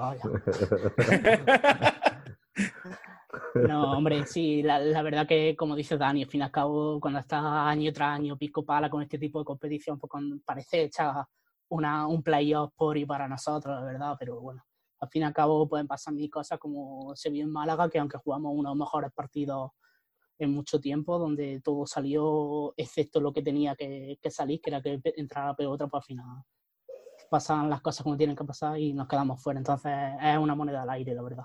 Pero bueno, ojalá. Y que luego nadie se va a acordar de cómo se ganó esta liga. O sea, va a quedar ahí. Bueno. Bueno, yo creo que al final lo que, lo que se está debatiendo más son los dos, dos, dos equipos que van a la Champions. Yo creo que si fuera por decidir el campeón, yo creo que lo hubieran solucionado de otra manera, pero hay dos equipos que quieren, que van allá a la Champions y creo que ese es el, el principal problema de, de la liga. Que Además, Dani sabe que yo me voy a Rumanía o donde haga falta. ¿eh? Sí. bueno, chicos, pues muchas gracias bueno. por estar aquí con nosotros durante este ratito.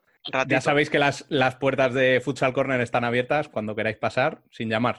Pues nada, un placer, muchas gracias y bueno, eh, genial la iniciativa de, de reunir al equipo en una videoconferencia, así que nada, espero que haya, hayáis echado un ratito ameno.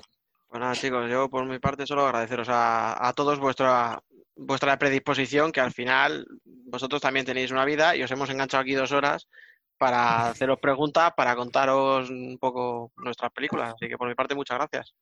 Nada, gracias a vosotros. Y hasta aquí nuestro 35 programa de la primera temporada. Recordad que podéis estar al día de cuanto sucede en el fútbol sala leyéndonos en nuestra web, futsalcorner.es, y seguirnos en Twitter, Facebook e Instagram como Futsal Corner Web. Asimismo, cualquier sugerencia podéis dejarla en nuestro correo electrónico futsalcorner.es. Volvemos el martes que viene. Hasta entonces, sed felices.